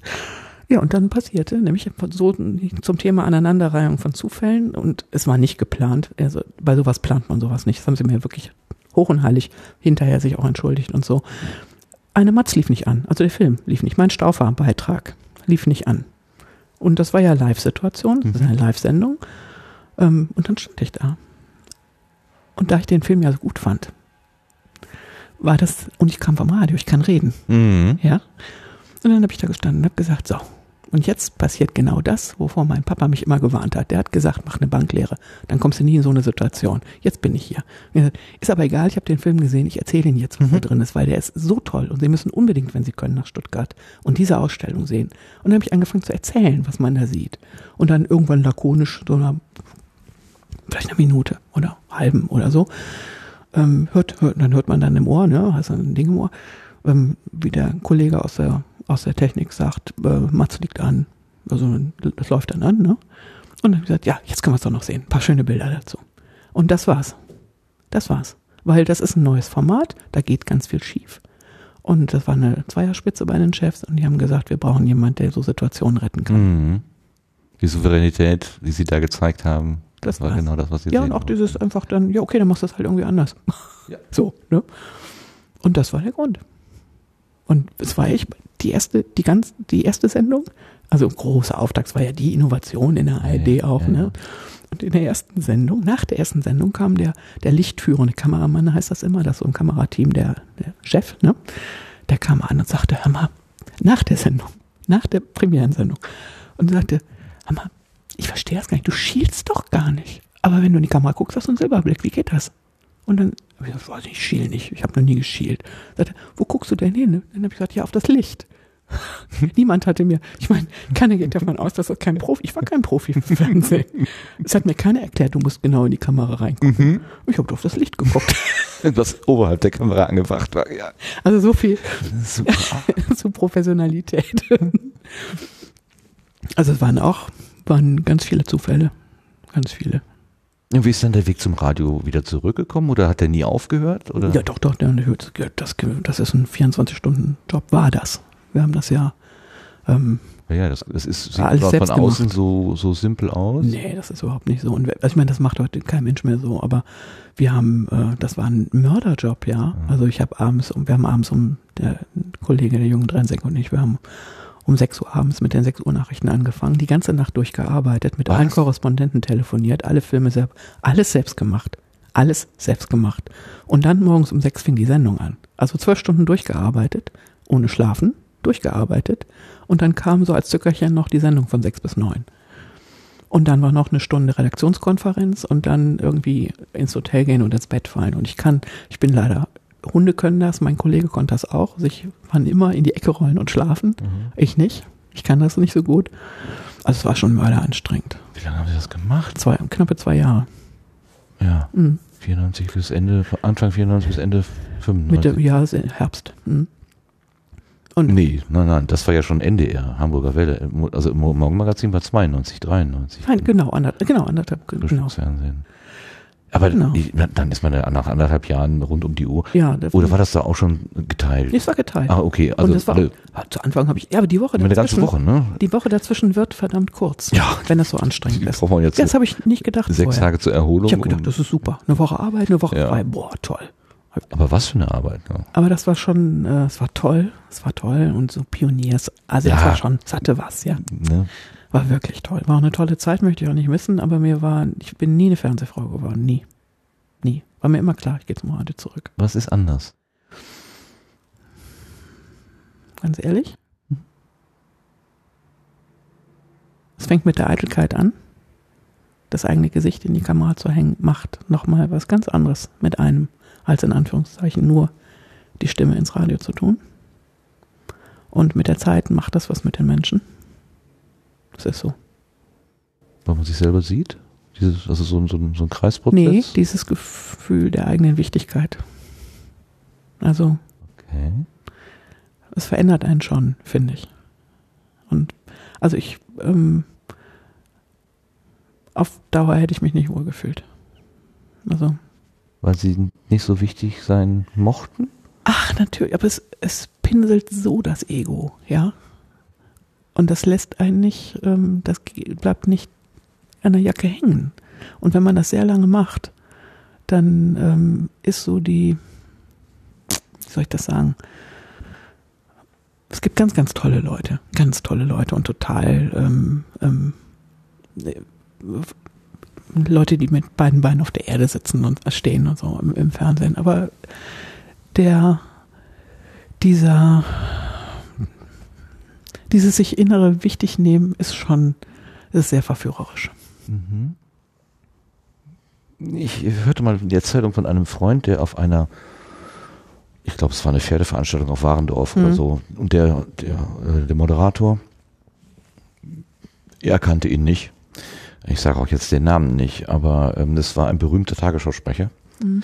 Und äh, ich glaub, er gehörte zu denen, die die Technik aufgebaut haben. Mhm. Da war irgendwie Schlippenziehen oder brechen. Und dann kam er mit dem zusammen und ähm, diese Person hat dann zu ihm gesagt, wissen Sie eigentlich, wer ich bin? So. Ja. Wie kann man denn so auf einen anderen Menschen zugehen? Also äh, mit meiner Berühmtheit äh, ja. erstmal hausieren gehen, so.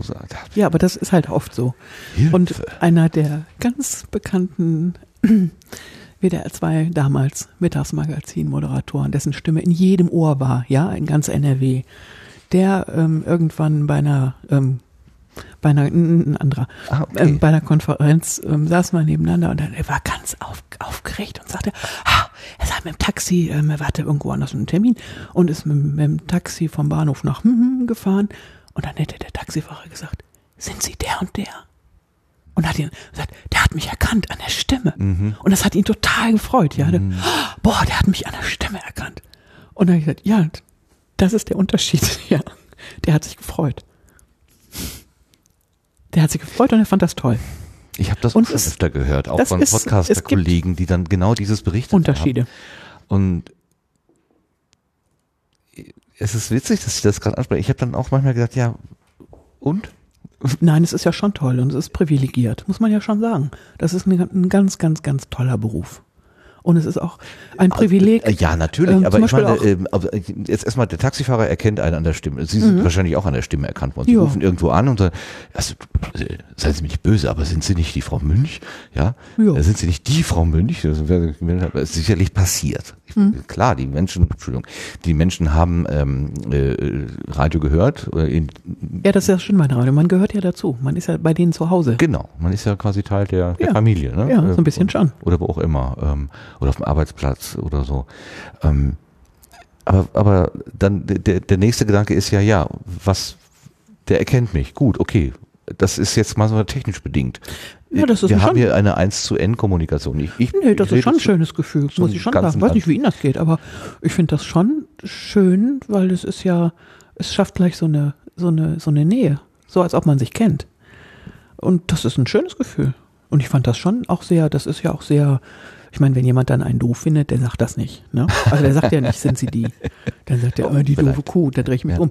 Aber wenn, erstmal ist die Botschaft ja, oh, wie schön, ne? Ich, ich, ähm, deine Stimme kenne ich, ähm, höre ich und dann kommt man ins Gespräch und so. Das ist ein, ist es schön. Es ist ja auch eine Form von Würdigung und von Anerkennung. Okay, das, ja, und so. was und das ist toll. Aber das ist ein tolles Gefühl. daraus irgendwie was aus meiner Popularität irgendwas abzuleiten oder so. Ja, aber ich, äh, das ist. Das kommt mir bei, bei Schauspielern auch immer so ein bisschen vor, wenn die dann wegen, wegen irgendwelcher gesellschaftspolitischer äh, äh, Fragen äh, in den mhm. Vordergrund, was sagen sie denn dazu? Und dann denke ich mir, Leute, Schauspieler sagen Text auf, den sie nicht selber geschrieben haben, verhalten sich so, wie ein Regisseur, ein Dritter das sagt, werden angezogen, werden geschminkt. Was sollen die denn jetzt an, an eigener... Gute Schauspieler sind die, die ihre eigene Persönlichkeit da reinbringen. Und das sind die, die aus... Ja, aber die, die anderen erzählen nur nach. Ja. Da gibt es Unterschiede. Ja, Ne? Ich bin da auch, da bin ich jetzt gerade schwarz-weiß, das gebe ich ja zu. Ein bisschen. Aber weil mir das ein bisschen auf den Keks geht, dass, dass so die eigene Wichtigkeit daraus abgeleitet wird. Ne? Ne, mir, mir tun dann auch meine Mitbürgerinnen und Mitbürger leid, die sagen, ja, äh, der Schauspieler XY hat das so und so gemacht. Und dann ist das sozusagen gesetzt. Standard.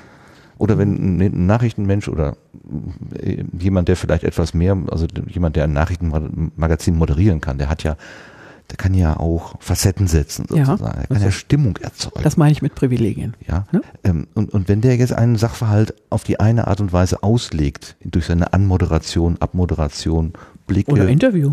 Oder wie auch immer, dann ist das aber auch nur ein Blickwinkel. Ja.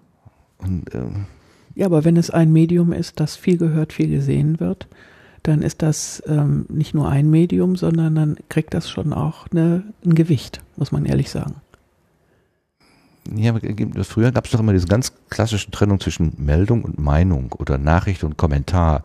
Also das eine sollte möglichst abstrakt sein, nachvollziehbar, kalt und das andere war durch Meinung gefärbt. Da konnte ich es aber auseinanderhalten. Und inzwischen habe ich das Gefühl, das verwirbt sich alles irgendwie so und ich, ich schaue mir eine Nachrichtensendung an, eine Nachrichtensendung und habe das Gefühl, der hat mir doch jetzt gerade irgendwie seine Meinung mitgeteilt und keine Nachricht. Naja, also wenn Sie eine Nachricht ähm, ich, ich habe eigentlich fast immer in Nachrichtenredaktionen gearbeitet. Und da gehört ja auch dazu zum richtige, Beispiel Nachrichten schreiben. Ja. Ne? Ja, aber ich kann Nachrichten, die klingen wie eine Nachricht und sind auch eine Nachricht. Das mhm. ist ein Fakt, eine Beschreibung eines Faktes. Trotzdem kann ich sie so oder so oder so schreiben. Und ich kann auch, wenn ich sie spreche, je nachdem, was ich wie betone, mhm. ähm, die Botschaft, wir wissen doch alle, dass das äh, die, der Fakt sind, ich weiß es nicht, äh, Wissenschaft streitet sich, aber irgendwas zwischen 10 und 15 Prozent der Botschaft, die ankommt, sind die Fakten. Mhm, ja, ja, alles andere. Kann man nicht erwarten. nein, alles andere, die restlichen bis 100 Prozent wird transportiert durch wenn wir jetzt miteinander reden, durch Körpersprache, ja. durch Mimik, durch spontane Sympathie, Antipathie, durch das Wie des Rüberbringens, des Miteinanderredens. Das ist so. Und auch Radio, Stimme, mhm. transportiert unendlich viel. Und von daher ähm, ist das so mit der reinen Nachricht so eine Sache. Okay, erwischt. Ja, das stimmt natürlich. Die Nuancen sind echt ja. wichtig. Die sind wichtig. Also das merke ich ja mir selber auch. Bin ja auch Rezipientin. Also, ne? mm, mm. Von daher ist das so eine Sache, muss man sich einfach klar drüber sein. Ja. Ne? Also auch die reine faktenreiche Nachricht, die höre ich so oder so oder so.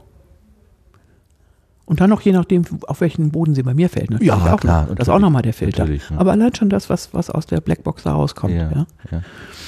Und also ähm, ich habe für den Deutschlandfunk gearbeitet. Mhm. Viel nebenher. Der gilt ähm, ja als besonders seriös. Ja, und da ich Ein Mitarbeiter sagte, der Herr Bittner sagte mal zu mir, dass sie benutzen eine Verkündigungssprache. Ja. Ob das denn so das Richtige wäre, stellt er auch noch in Frage, aber er hat zumindest mal dieses Wort Verkündigungssprache verwendet. Ja, das, das finde ich äh, sehr treffend formuliert. Ja, ist es auch. Und, und da ähm, habe ich ein Wirtschafts, ähm, Wirtschaftsmagazin gemacht. Also wirklich ähm, Bilanzpressekonferenzen, sowas. Boah, echt, tot langweilig. Äh, ja, ist aber auch. Selber gesucht, das Thema, oder aufgedrückt bekommen? Nee, das, das Wirtschaftsmagazin, das waren 35 Minuten, tak, tak, tak, nicht ein, null Musik, gar nichts, ne? Ja, ja, äh, reine, pur, ja. Purismus pur. Ähm, da gab's, was findet da an dem, an dem Tag statt und dann gibt's eine, eine, eine Schalte und dann wird ja. entschieden, was ist drin in der Sendung und dann äh, wird das gemacht. Und dann hast du die und die und die Themen, kannst nichts aussuchen. Die Themen sind drin, das wird in der Schalte so entschieden. Ja, aber dazu arbeiten. Ist, äh, war das Ihre eigene äh, Entscheidung? Ja, ja, das, natürlich. natürlich. Weil Wirtschaft klingt jetzt so ein bisschen so weit weg vom ähm, von dem, wo ich sie jetzt so sehe, ja, äh, aber im, äh, in, in, also diese, diese Befähigung, Menschen in, in, in, ins Gespräch zu bringen, es ist eher so, auf der psychologischen Ebene. Und Sie haben ja auch entsprechend, Sie haben ja hier eine, eine äh, tiefenpsychologisch orientierte Körpertherapie-Ausbildung gemacht. Also irgendwas mit Psychologie hat Sie mhm. sowieso schon immer gereizt. Mhm. Und da ist die Wirtschaft jetzt eher so ein ganz anderes Spielfeld. Ja, aber die Welt ist bunt und besteht mhm. aus, der, der Teppich besteht aus vielen unterschiedlichen Flecken. Und das war, ähm, das war eine der tollsten Redaktionen, die ich je kennengelernt habe. Zwar alles wirklich Anzugsmenschen und, ja, ja. und also wirklich, da war das alles so richtig noch ordentlich und so und auch es gab außer mir keine Frau, nur Männer. nur Männer. Und ähm, das, das, war auch ganz schön schwierig. Also ich saß da und habe gesagt, ich möchte jetzt hier, hier arbeiten als Freie. Ne? Und dann hat der ähm, Herr Bittermann damals, ähm, der Leiter der Redaktion, der Abteilung, sagt, oh, ganz, ganz naiv und ganz nett und hat gesagt, wir hatten hier noch nie eine Frau. Und dann Geht das dann, überhaupt? Dann wird genau so, das war jetzt. Ja, dann wird's ja mal Zeit. Ja. Ne? Und dann hat er auch gesagt, ja, probieren wir es mal. Und es war nicht ohne, also weil ähm, da muss man, da ist man Redakteur am Mikrofon, das heißt, man muss das alles selber machen, auch genau timen, genau ausrechnen. Rechnen war noch nie so meine Stärke. Ähm, und es gab keine Musik zum Auffüllen und bei meiner ersten, ersten Sendung hatte ich vier Minuten leer. leer. Oh. Am Ende. Nichts. Das war natürlich nicht so. Also irgendwann, äh, als der letzte Beitrag anlief und mir war klar, ähm, ich kann nur noch Tschüss sagen, habe ich angefangen zu rechnen und dann wurde mir klar, ein langes Tschüss. Irgendwie gesagt, okay, das war das erste und einzige Mal. Ich, danach fliege ich raus, vollkommen klar, ne? weil irgendwie vier Minuten null produzieren geht gar nicht. Ja, und dann sah ich dann hinter der Scheibe bewegten sich Menschen und so viel zu Kollegen, mit denen ich nicht kannte, mit denen ich vorher nichts zu tun hatte und Anzugsmenschen, ne? Mhm. Ähm, dann plötzlich gingen, das waren noch diese dicken gepolsterten Türen, ging dann so plopp die Tür auf, während der Beitrag noch lief und ich da in heller Panik wirklich saß, ja. Und dann kamen diese Kollegen, einer nach dem anderen, hatten ähm, aus hatten da Nachrichten, gelb angestrichen und ich habe völlig blind, ich habe nichts verstanden, was ich vorgelesen habe, haben mir halt mit, mit Marker angezeichnet Wirtschaftsmeldungen zusammengestrichen. Und dann habe ich halt einen Nachrichtenblock gemacht. Vier Minuten Wirtschaftsnachrichten. Und direkt danach war die, die Schalte, wo der Chefredakteur da saß. Ne? Musste ich direkt danach hin. Und die haben kein Wort gesagt. Also einer nach dem anderen kam rein, legte das hin. Klar, man muss auch still sein, aber auch hinterher, die saßen dann ja alle, keiner sagte was. Und ich kam da rein und das, die, die Sendung lief immer gleich ab und es gab keinen Nachrichtenblock da drin, ja. Und ich hatte jetzt Nachrichten, meine ersten Sendung, Nachrichtenblock gemacht und kam da rein und setzte mich hin und dachte, okay, jetzt noch irgendwie zehn Minuten aushalten, dass der dir ne, ordentlich einen am Kopf gibt und dann kannst du nach Hause gehen. Und dann guckte der so, der Chefredakteur, und sagte, das ist ja mal eine interessante Variante gewesen. Und das war alles, was dazu lief. Und das waren, also ich meine, so viel immer zu Kollegen. Also inhaltlich hat mich das kalt gelassen. Aber es war so toll, da zu arbeiten, weil es einfach tolle Leute waren. Es war ein tolles Miteinander arbeiten. Solidarisch. Ja, also erwartet man bei den Wirtschaften eher, Nein. eher am wenigsten. Am ich will ja nicht sagen, ne, schwarz-weiß, dass es da nicht gibt und so weiter. Nein, aber habe ich auch. Und die haben natürlich gedacht, dieses kleine Mädel hier, was will ich. Natürlich waren die so drauf, haben mich aber nicht hängen lassen. Das, die hätten mich ja ganz einfach wieder raus loswerden ja, ja, können. Vier, vier, Minuten Stille hätten sie dann. Ja, äh, zwei Minuten äh, war schon klar, die fliegt raus. Das war toll. Und so, so Situationen sind halt das ist toll, sowas erleben zu dürfen, ja. Äh, auf jeden Fall. Also wenn man äh, gerettet wird, haben Sie auch schon mal Leute gerettet in dem Sinne, dass sie irgendwo eingesprungen sind, wo es gar nicht. Äh, ja, klar, natürlich. Ja, zum Beispiel mit den äh, diese Anmoderation mit dem mit dem Staufer-Beitrag, der äh, nicht anlief. Das ist ja auch eine Form von, wir retten mal eben die Sendung insofern. Ja, aber das war eher die Sendung gerettet. Aber natürlich auch cool. Also ich meine, das, äh, auch das ähm, gibt man ja irgendwie weiter. Ne? Und natürlich gab es viele Situationen. Vor, vor, vor, ein paar Wochen ist irgendeinem Kollegen ähm, im, im Radiobereich das Studio stehen geblieben. Also dieses ganze digitalisierte Ding hm. äh, reagiert auf gar nichts mehr. Ja, da macht man ja gar nichts. Und dann wollte er die Notfall-CD einlegen und der Spieler war kaputt. Oh Gott. Der musste echt zehn Minuten durchmoderieren, bis irgendeiner dann das Studio B hochgefahren hatte oder so. Und das, also das ging dann durch die Medien, also so Twitter und so weiter, als das Highlight sozusagen. Ja, also da passiert mal irgendwas natürlich. Außergewöhnliches und der hat sich be be bewährt dabei, wie damals bei diesem umgefallenen Tor, wo sie dann irgendwie anderthalb Stunden moderieren mussten, da die Sportreporter, weil das Tor noch ja. ersetzt werden muss. So, ja, also. so ist das. Aber ich meine, dann kann man natürlich auch irgendwie sich beweisen. Das ist toll. Ja, ja, ja klar. Ist ein, ist ein Glück, ne, wenn das sind so Momente, das sind so Momente, wo man dann ähm, äh, herausgefordert ist, genau. Mhm. Wie kam denn dann der, der, äh, der, der Einstieg beim, beim Ü-Wagen? Wer hat sie denn da gefunden? Ähm, der Ü-Wagen. Ich bin dann ähm, danach, ich hatte ehrlich gesagt erstmal die Nase voll, ganz ehrlich. Von wo? Ähm, nach, nach der Fernsehzeit, ähm, das war so anstrengend und vom Journalismus generell? Nee, nee, das nicht. Nein, nein, nein. Nee, nee. Aber dann hatte ich irgendwie, ähm, ich habe wirklich zwei Jahre oder anderthalb Jahre lang nichts anderes gemacht als gearbeitet. Mhm und ähm, hatte auch so das Gefühl, ich muss auch irgendwie andere Seiten in meinem Leben nochmal wieder irgendwie spüren und ähm, habe dann einen früheren Freund wieder getroffen, mich verliebt, geheiratet und ähm, dann bin ich nach Hamburg gegangen und äh, habe auch wirklich so richtig so ein Gefühl her, so ich mache jetzt, privatisiere jetzt ein bisschen. Ich habe dann mit dem NDR ein bisschen gearbeitet und ähm, aber der Norden ist nicht meine Gegend. Ich finde es wunderschön, aber da zu leben hat mir nicht gefallen, also nicht in Hamburg. Mhm. Ähm, woanders wäre das anders gewesen, glaube ich. Ähm, und dann, ähm, als ich den dann so weit hatte, dass wir zurück ins Rheinland gingen, sind wir dann halt zurückgekommen und dann gab es gerade WDR 5. War ja relativ neu. Ja. Nee, ganz neu sogar. Neu dazugekommen. Genau. Und dann ähm, habe ich da im Vormittagsprogramm angefangen und Morgenecho moderiert. Und, ähm, und dann hat die. Also selber dann beworben wieder. Hingegangen und gesagt, äh, ich würde gerne hier wieder arbeiten ich habe da angerufen und habe gesagt, ich will aus Hamburg weg, ich will zurück. Rettet mich, ja.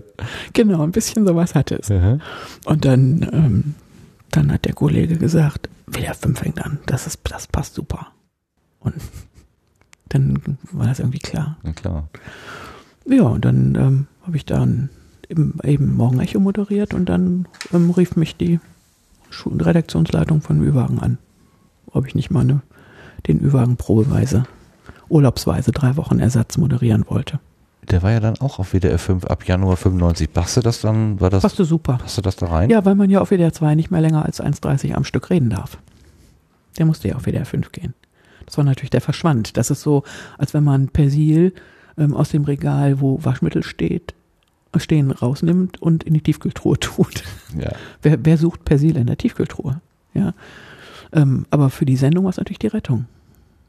Also WDR 5 war lange Zeit für mich mein Lieblingssender. Weil der ja. tatsächlich ohne dieses Gedudele äh, vernünftig. Aber ist natürlich von der, von der, von der, ähm, von der Reichweite, ähm, natürlich waren auf WDR 2 zigmal mehr Hörer. Ja, und außerdem verschwand der einfach. Kein Mensch wusste, wo der war.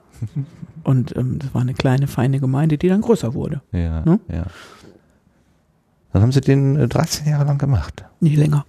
Nee, nee, 16. Von warte mal. September 97 bis Dezember 2010 habe ich in meinen Unterlagen gefunden. Aber was, was, weiß ich schon hier? Sie werden es sicher besser wissen. Nee, stimmt, kommt hin. Kommt hin? Kommt hin. Stimmt. Regulär, genau. Mhm. Das Konzept war ja im Prinzip äh, fix. Also Im Prinzip war das fix, aber natürlich weiterentwickelt. So eine Sendung ja, muss sich weiterentwickeln. Genau. Aber was haben Sie denn weiterentwickelt, genau? Na, also schon mal das, das hat mich wirklich, also ich habe mich eingefunden und so, ne? Und vom ersten Moment an gut ja, gefühlt? Gut, toll. Ja, ja das, das ist meine Sendung. Sag ich ganz ehrlich. Das war mein ich Format. Ich würde das ja auch so sagen. Das war mein Format. Also man, ich hatte, ich muss gestehen, als ich das erste Mal Sie gehört habe, habe ich gedacht, Kam Thomas ist wieder da. Das haben ganz viele gedacht. Das haben das viele der Kam Thomas gesagt und viele mir. Und wir haben manchmal auch ähm, im Rahmen der, der, ähm, der internationalen Bauausstellung haben wir mehrere Sachen zusammen gemacht, ja. Kam Thomas und ich. Ähm, und wer uns jemals zusammen, wir haben völlig unterschiedliche Stimmen. Ja, ja, würde niemand aber, denken. aber die Art und Weise, diese, ja, diese Offenheit, dieses ähm, aufeinander zugehen, alles zulassen, also zumindest zunächst einmal stehen alle Türen ja. offen. Die und dann Kinder kommt natürlich auch, auch zu, wenn, wenn irgendwas nicht richtig, äh, also wenn, weil sie sind ja die Chefin, sie müssen ja den Laden mhm. da schmeißen und dann mhm. ist klar, der Chef, die Chefin bestimmt, was da gespielt wird. Ähm, aber bis dahin ist erstmal alles offen und äh, ja. diese, die Stimmung war die gleiche. Ja, das Und ich, ich, ich da habe ich mal gedacht, äh, also entweder haben die da gezaubert irgendwie, also sie sind bei Frau äh, Thomas, äh, äh, äh doch, nie. kam Thomas in die, in die, Lehre gegangen sozusagen? Gar nicht, war ja schon lange weg und ja, ich habe nie. Äh, nie. Also Nein, aber es hat damit zu tun, ähm, also um die, so eine Sendung, so eine Sendung ähm, gut zu machen, muss man erstens das lieben, sich auf Unvorbereitetes einzulassen. Und man muss es lieben, sich auf Menschen einzulassen und was wissen zu wollen mhm. und es was rauskriegen zu wollen. Und man muss es lieben, zuzuhören. Mit, mit einem wachen Ohr und Auge und Herz auch zuzuhören und auch zwischen den Zeilen zu hören. Und ähm, dann hat das schon, da haben wir auch Ähnlichkeiten, natürlich. Und dann kommt dazu, ähm, was wir aber beide nicht wussten, überhaupt nicht, ähm, wir sind im selben Stadtteil geboren. Und die Stimmmelodie klingt vertraut, obwohl ganz andere, ganz andere Stimmen. Ganz anders. Gut, das, ja, das, das kann ich mir vorstellen. Aber es gibt ja. einen gewissen, und das und, und Radio ist ja unheimlich transparent, ja. die Stimme. Also man hört ja, man hört ja im Radio viel, viel mehr an und in der Stimme, als wenn wir einfach so miteinander reden, weil die anderen Sinneseindrücke lenken einen noch ab. Wenn man nur die Stimme hat, dann konzentriert man sich auf die Stimme. Mhm. Und alles, was die Stimme transportiert, hört man noch. Kann man hören. Mhm.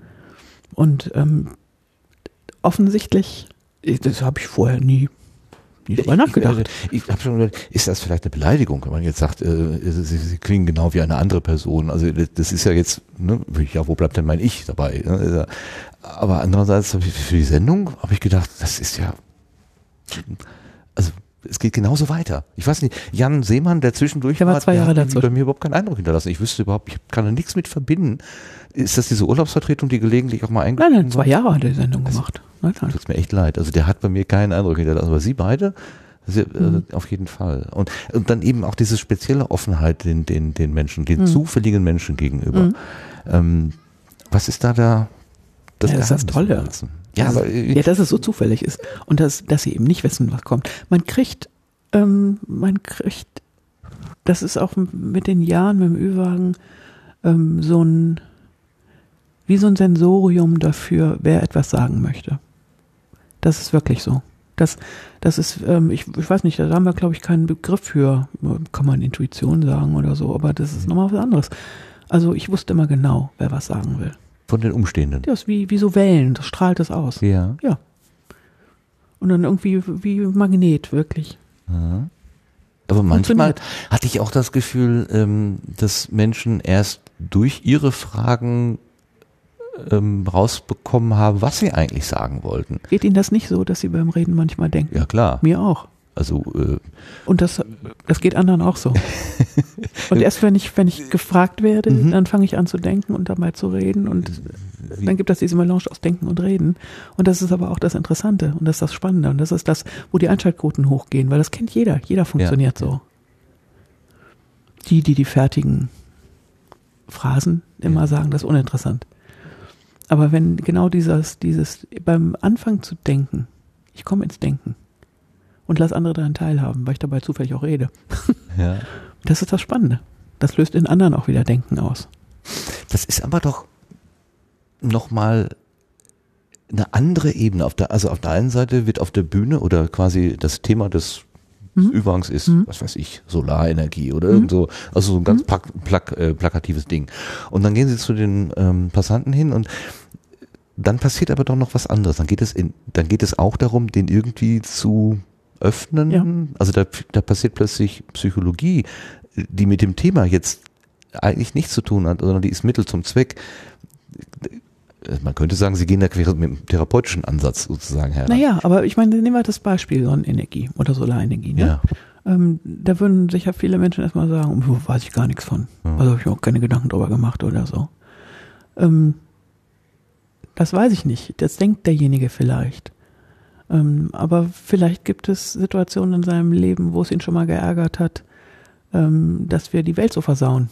Ja. Oder so. Ja, also es ist, man muss nur eine andere Einstiege finden.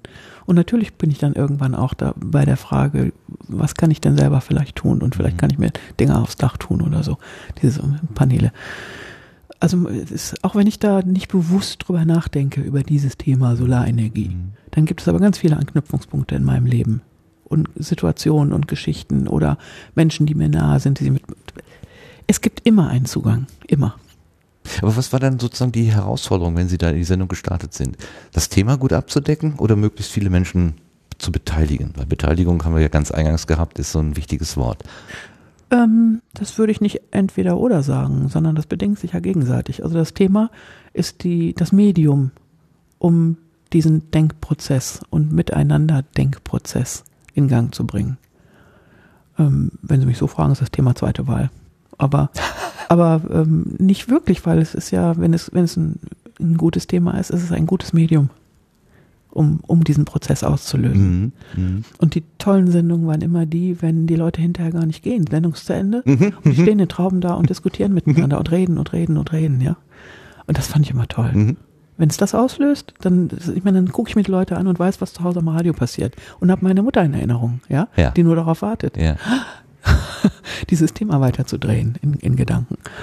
Ähm, und dann, das ist toll, sowas auszulösen. Das ist ein schönes Gefühl.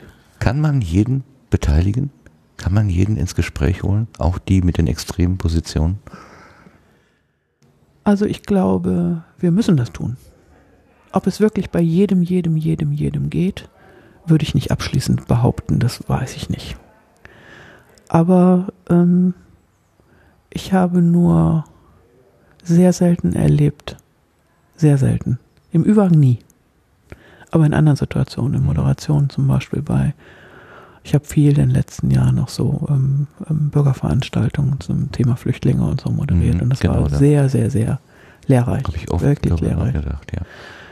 Da bin ich schon auf Menschen gestoßen, sage ich ganz ehrlich. Ähm, da habe ich mich echt zusammenreißen müssen, um ähm, das, was ich da erreichen will, auch durchzusetzen und nicht zu sagen, jetzt kannst du mich aber mal mhm. ja, dem inneren Gefühl vielleicht folgen. Ähm, weil gerade da, dann wird es ja wichtig. Dann wird es ja wichtig, weil die allerwenigsten Menschen sind so weit weg vom ich nenne das jetzt mal bitterböse vom Menschsein, mit all den Facetten, die immer noch Verbindungen und Türen offen lassen zueinander, mhm. ähm, dass man sie in Anführungszeichen abschreiben kann. Das sind, ich weiß es nicht, die glaube vielleicht gibt es das auch gar nicht, aber ich würde mal behaupten, wenn dann wirklich die so eine minimale Minderheit. Mhm. Und alle anderen, da lohnt es miteinander in Kontakt zu kommen. Und wenn Kontakt da ist, dann ist vielleicht auch ein Gespräch möglich. Und wenn ein Gespräch möglich ist, dann ist vielleicht auch ein, ein Mitdenken in welcher Form auch immer, gar nicht umschwenken hm. möglich. Und wenn sowas entsteht, dann ist ein Zugang da. Und dann ist vielleicht sowas wie eine, ein kleines bisschen Öffnung über den eigenen Tellerrand hinaus, der dann manchmal sehr fokussiert und eng ist, äh, möglich. Und ähm, also ich habe Situationen erlebt, wo, ähm, ich weiß noch, in einer Veranstaltung, da ähm, war eine junge Frau, ähm, deutlich nicht besonders gut gebildet und so, auch von der Sprache her und so, war irgendwie so. Konnte man, äh, war halt so. Und die st äh, stand dann da und sagte, nein, und sie hatte Angst und sie hat eine kleine Tochter und natürlich null Erfahrung, mhm. aber so diese, diese üblichen Angstmechanismen, die, die ja gerne ausgelöst werden. Und, ähm, und dann das entstand immer eine Atmosphäre. Da stand äh, eine andere Frau auf und sagte, ich weiß, wo sie ungefähr wohnen in der Straße. Ähm, und ich gehe da mit meinem Hund immer lang. Ähm, wenn sie Angst haben, ich komme mal morgens vorbei und dann gehen wir zusammen. Und bumm, war die Luft raus. Und die, die, die kriegte, dieser starre Blick war weg, mhm. ja. Und sie sagte, oh ja. Und dann war die Veranstaltung zu Ende und die mit dem Hund ging dahin mhm. und die machten sich bekannt miteinander, haben sich wahrscheinlich verabredet, weiß ich nicht, ne? morgen um neun komme ich oder so vorbei. Solche Sachen, wenn so Sachen entstehen können mhm. und dafür, da was, dann in meiner Rolle, was dafür zu tun, dass sowas entstehen kann. Mhm.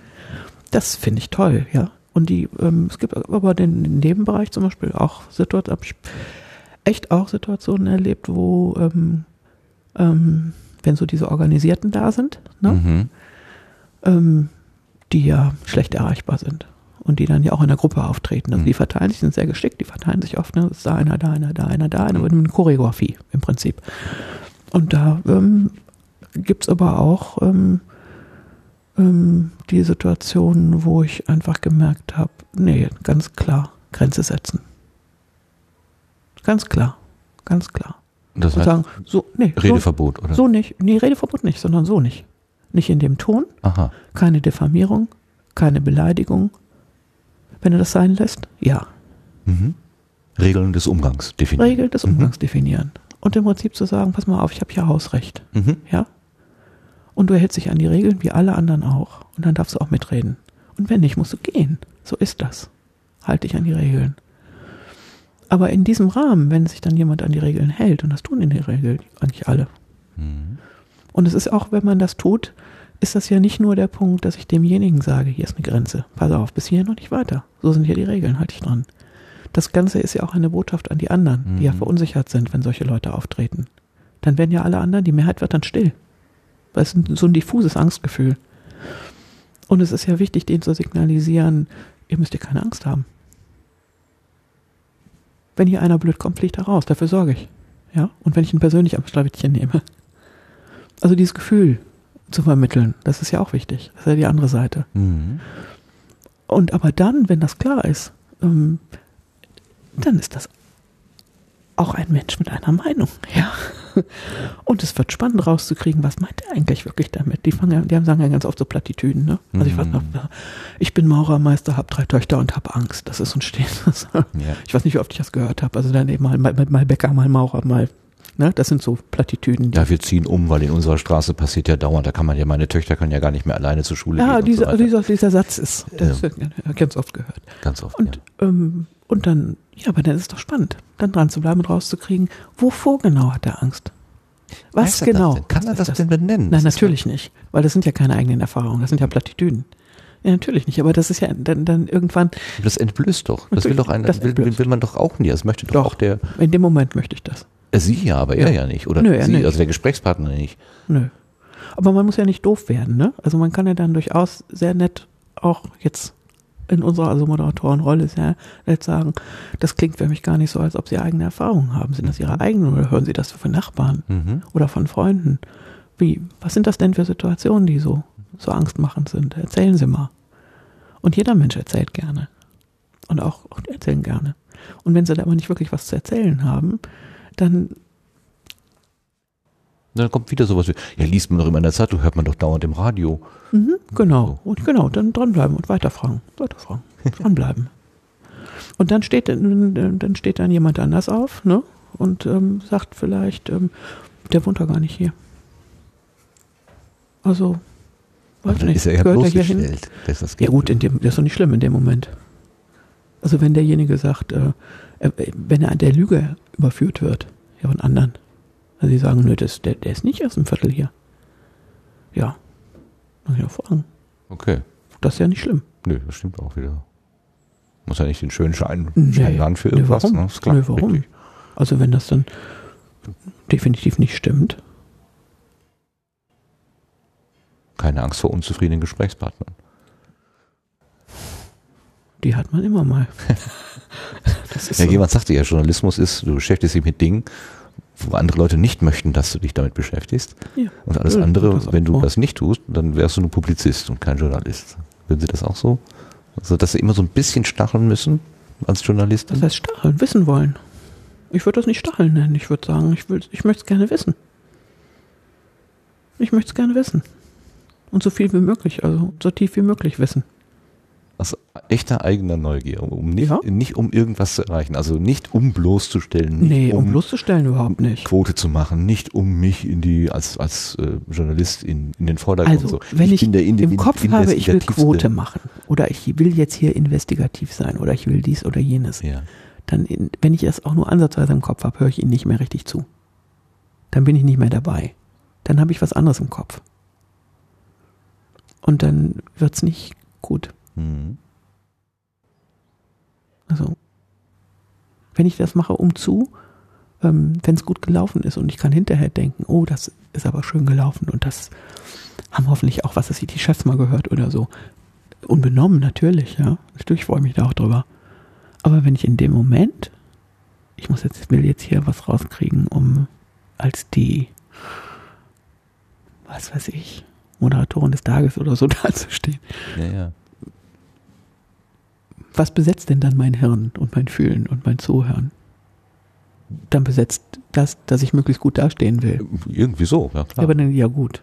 Aber ich meine, wenn Sie mit jemandem reden und Sie, Sie spüren das, Sie bedienen da ein Bedürfnis von dem, dann glaube ich nicht, dass ihr, Ihre Bereitschaft das Herz oder sonst was aufzumachen. Also ein Stück weit, ein Stück weit habe ich das schon äh, vor, auch, äh, auch vor, weil das Gegenüber soll sich auch wohlfühlen. Also ich möchte nicht von vornherein in Konfrontation äh, miteinander treten. Also wenn wir beide jetzt wie so eine Mauer zwischen uns hätten, dann würde das Gespräch sich nicht so öffnen können. Nee, eben. Aber wenn Sie jetzt denken, ähm, ich versuche jetzt das Gespräch mit der Julita Münch nur so zu führen. Also mein wesentlicher Gedanke ist, das muss so werden, dass möglichst viele das anklicken. Ne, gut, das ist ich mir, behaupte das jetzt ist mir mal. Egal. Also nein, ich habe jetzt. Ich sage ja, ich behaupte mal, das würde ich merken. Und dann wird's kein, dann kommen wir nicht zueinander, wirklich. Okay. Das spüren sie. Das ja, spürt das jeder. Die Frage, wo, wo, woran, ne? Das ist es so. Also ähm, Leute, die in irgendeiner Form esoterisch drauf sind, nennen das feinstofflich. ich weiß da kein Wort für. Also das transportiert sich einfach. Ja. Also ich rede auch gerne so von Wellen, die sich irgendwie ja. mitteilen. Meine Frau kriegt dann immer zu viel. Geh weg, deine Wellen. ja, aber die gibt es. Ja. Die gibt es. Und, und wirkliches Interesse spürt man doch auch. Ich, ich meine das auch schon, ja. Ich glaube schon. Also ich denke schon.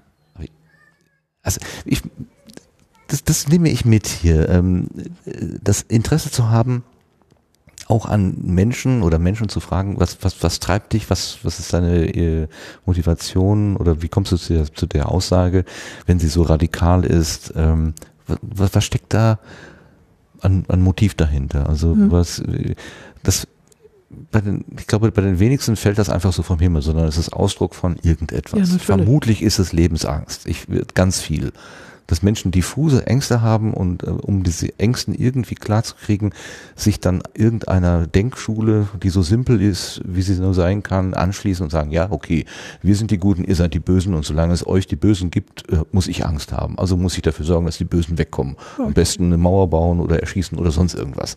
So in der radikal. Regel, ich habe selber irgendwie einen Mangel, ich empfinde irgendwie einen Mangel in meinem Leben und ähm, so sind wir ja auch gestrickt. Also für den Mangel muss immer irgendjemand anders schuld sein. Ne? Das ja. Ist, ist ja naheliegend. Ja. Also ich meine, kleine Kinder machen das noch ganz offen. Mhm. Ist aber schuld.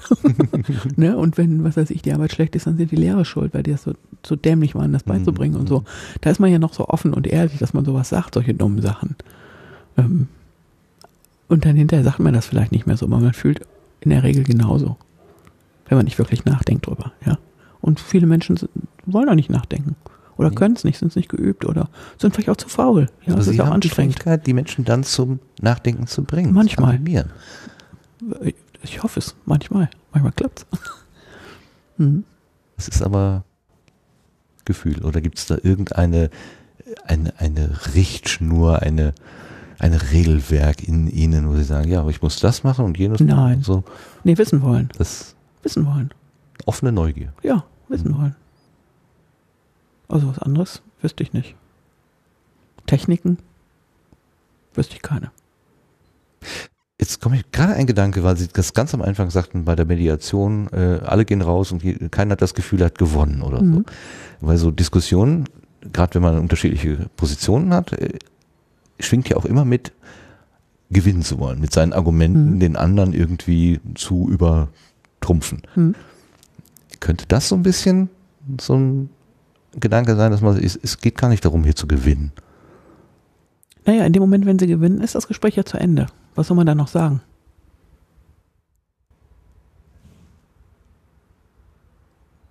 Hm.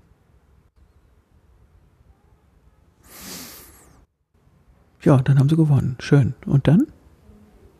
Geht da noch irgendwas weiter? Nö. Dann hat der andere verloren. Dann ist der, hm. die Ebene, auf der sie sich begegnen können, ziemlich weit voneinander entfernt. Ich komme ich komm von diesem ganz simplen, da, da, da wird eine, eine radikale These aufgestellt und dann kommt man so, mein Gott, das kann man doch nicht sagen. Also was weiß ich, alle Ausländer raus. So, was ganz Radikales. Und dann sage ich, Moment mal, ähm, dann hast du auch hier äh, ein Problem, deine ganzen Positionen zu besetzen. Ähm, gute Leute kommen auch gerne mal aus dem Ausland, auch wenn sie nur aus dem, auf Zeit hier Fängt sind. Fängt doch schon ja. damit an, echt? Möchtest du Willst nicht mehr deinen Döner von, von der Dönerbude essen? Das, Bist du noch nie beim Italiener gewesen? Ja. ja, also was heißt Ausländer raus? Das heißt dann hier kein China-Equipment mehr auf dem Tisch und so. Ähm, also so radikal müsste man ja eigentlich denken, mhm. dann wäre mein Gedanke schon, das alles mal zu transportieren und sagen, ja, äh, setz dich mal mit dieser, mit deiner Radikalthese auseinander und was bedeutet das denn eigentlich alles? Und das wäre so ein bisschen mein Gewinnermoment, wenn der sich jetzt damit auseinandersetzen würde. Das wäre so. Äh, die Frage ist halt, will ich das eigentlich, will ich eigentlich. Äh Weil dann will ich ja schon, will ich ja schon, dass der möglichst sagt, ach nein, ich möchte aber doch irgendwie mein, wer ist das Gerät hier, weiß ich jetzt nicht. Und ja, mein Döner möchte ich auch haben und das alles und so. Ähm, ich finde es ja eigentlich viel spannender, ähm, was stellt er sich denn vor, wenn alle Ausländer raus sind? Was bleibt dann, also was ist dann? Was ist dann? Was, ja, was ist überhaupt ein Ausländer? Was, fängt ja schon mal damit an. Ne, muss der ja? Opa hier geboren sein, der Uropa oder die Eltern oder er selber? Das ist ja schon. Genau. Fängt da schon mal mit an, ja. Ähm, ja, aber ich meine, was, was ist denn da für eine Vorstellung dahinter? Was ist denn dann? Wie ist das Leben dann? Was ist denn dann besser? Diese ganzen Kopftücher sind dann weg, endlich weiß ich nicht, man Sauerland, alte Bäuerin haben heute noch Kopftücher an. Das stimmt doch nicht. Alle Ordensschwestern. Fängt doch schon mal mit, ja, ganz viele. Ja. Natürlich. Die Mutter meines Bauern um die Ecke trägt auch ein Kopftuch, immer noch. Ja. Und eine Kittelschürze. Ist ja auch. Also, ähm, ist die, muss die jetzt auch gehen? Ja. also, na, ich meine, es ist ja nie zu Ende gedacht, sowas. Ja, alle aus und raus, okay. Ja, was willst du damit erreichen? Also, was ist dann? Was ist dann? Was ist in deinem Leben dann besser? Ja, dann sind wir sicher. Dann haben wir diese Angst nicht mehr. Ja, genau. Dann, aber welche Angst genau? Genau wovor? Ja, überfallen zu werden.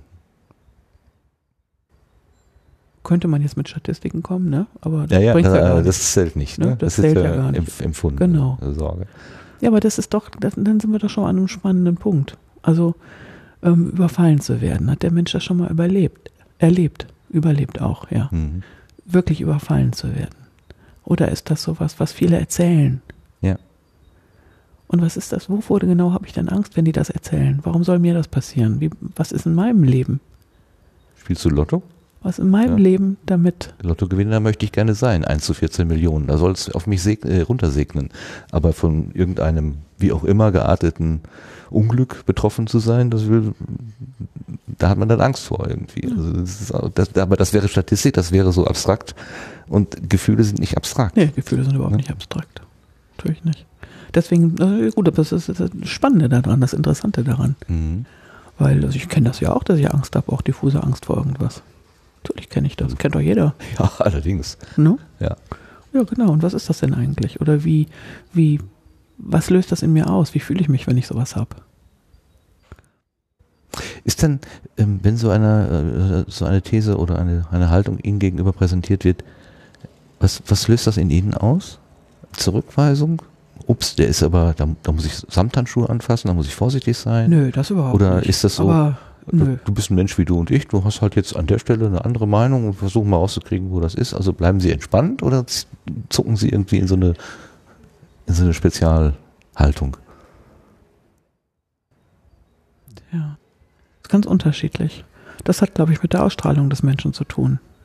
Also, ähm, um jetzt mal bei unserem Beispiel zu bleiben, ähm, nicht alle, die rechte oder irgendwie radikale Thesen in die Richtung vertreten, ähm, sind ja unangenehme Menschen. Nee. Das ist überhaupt nicht so. Mhm.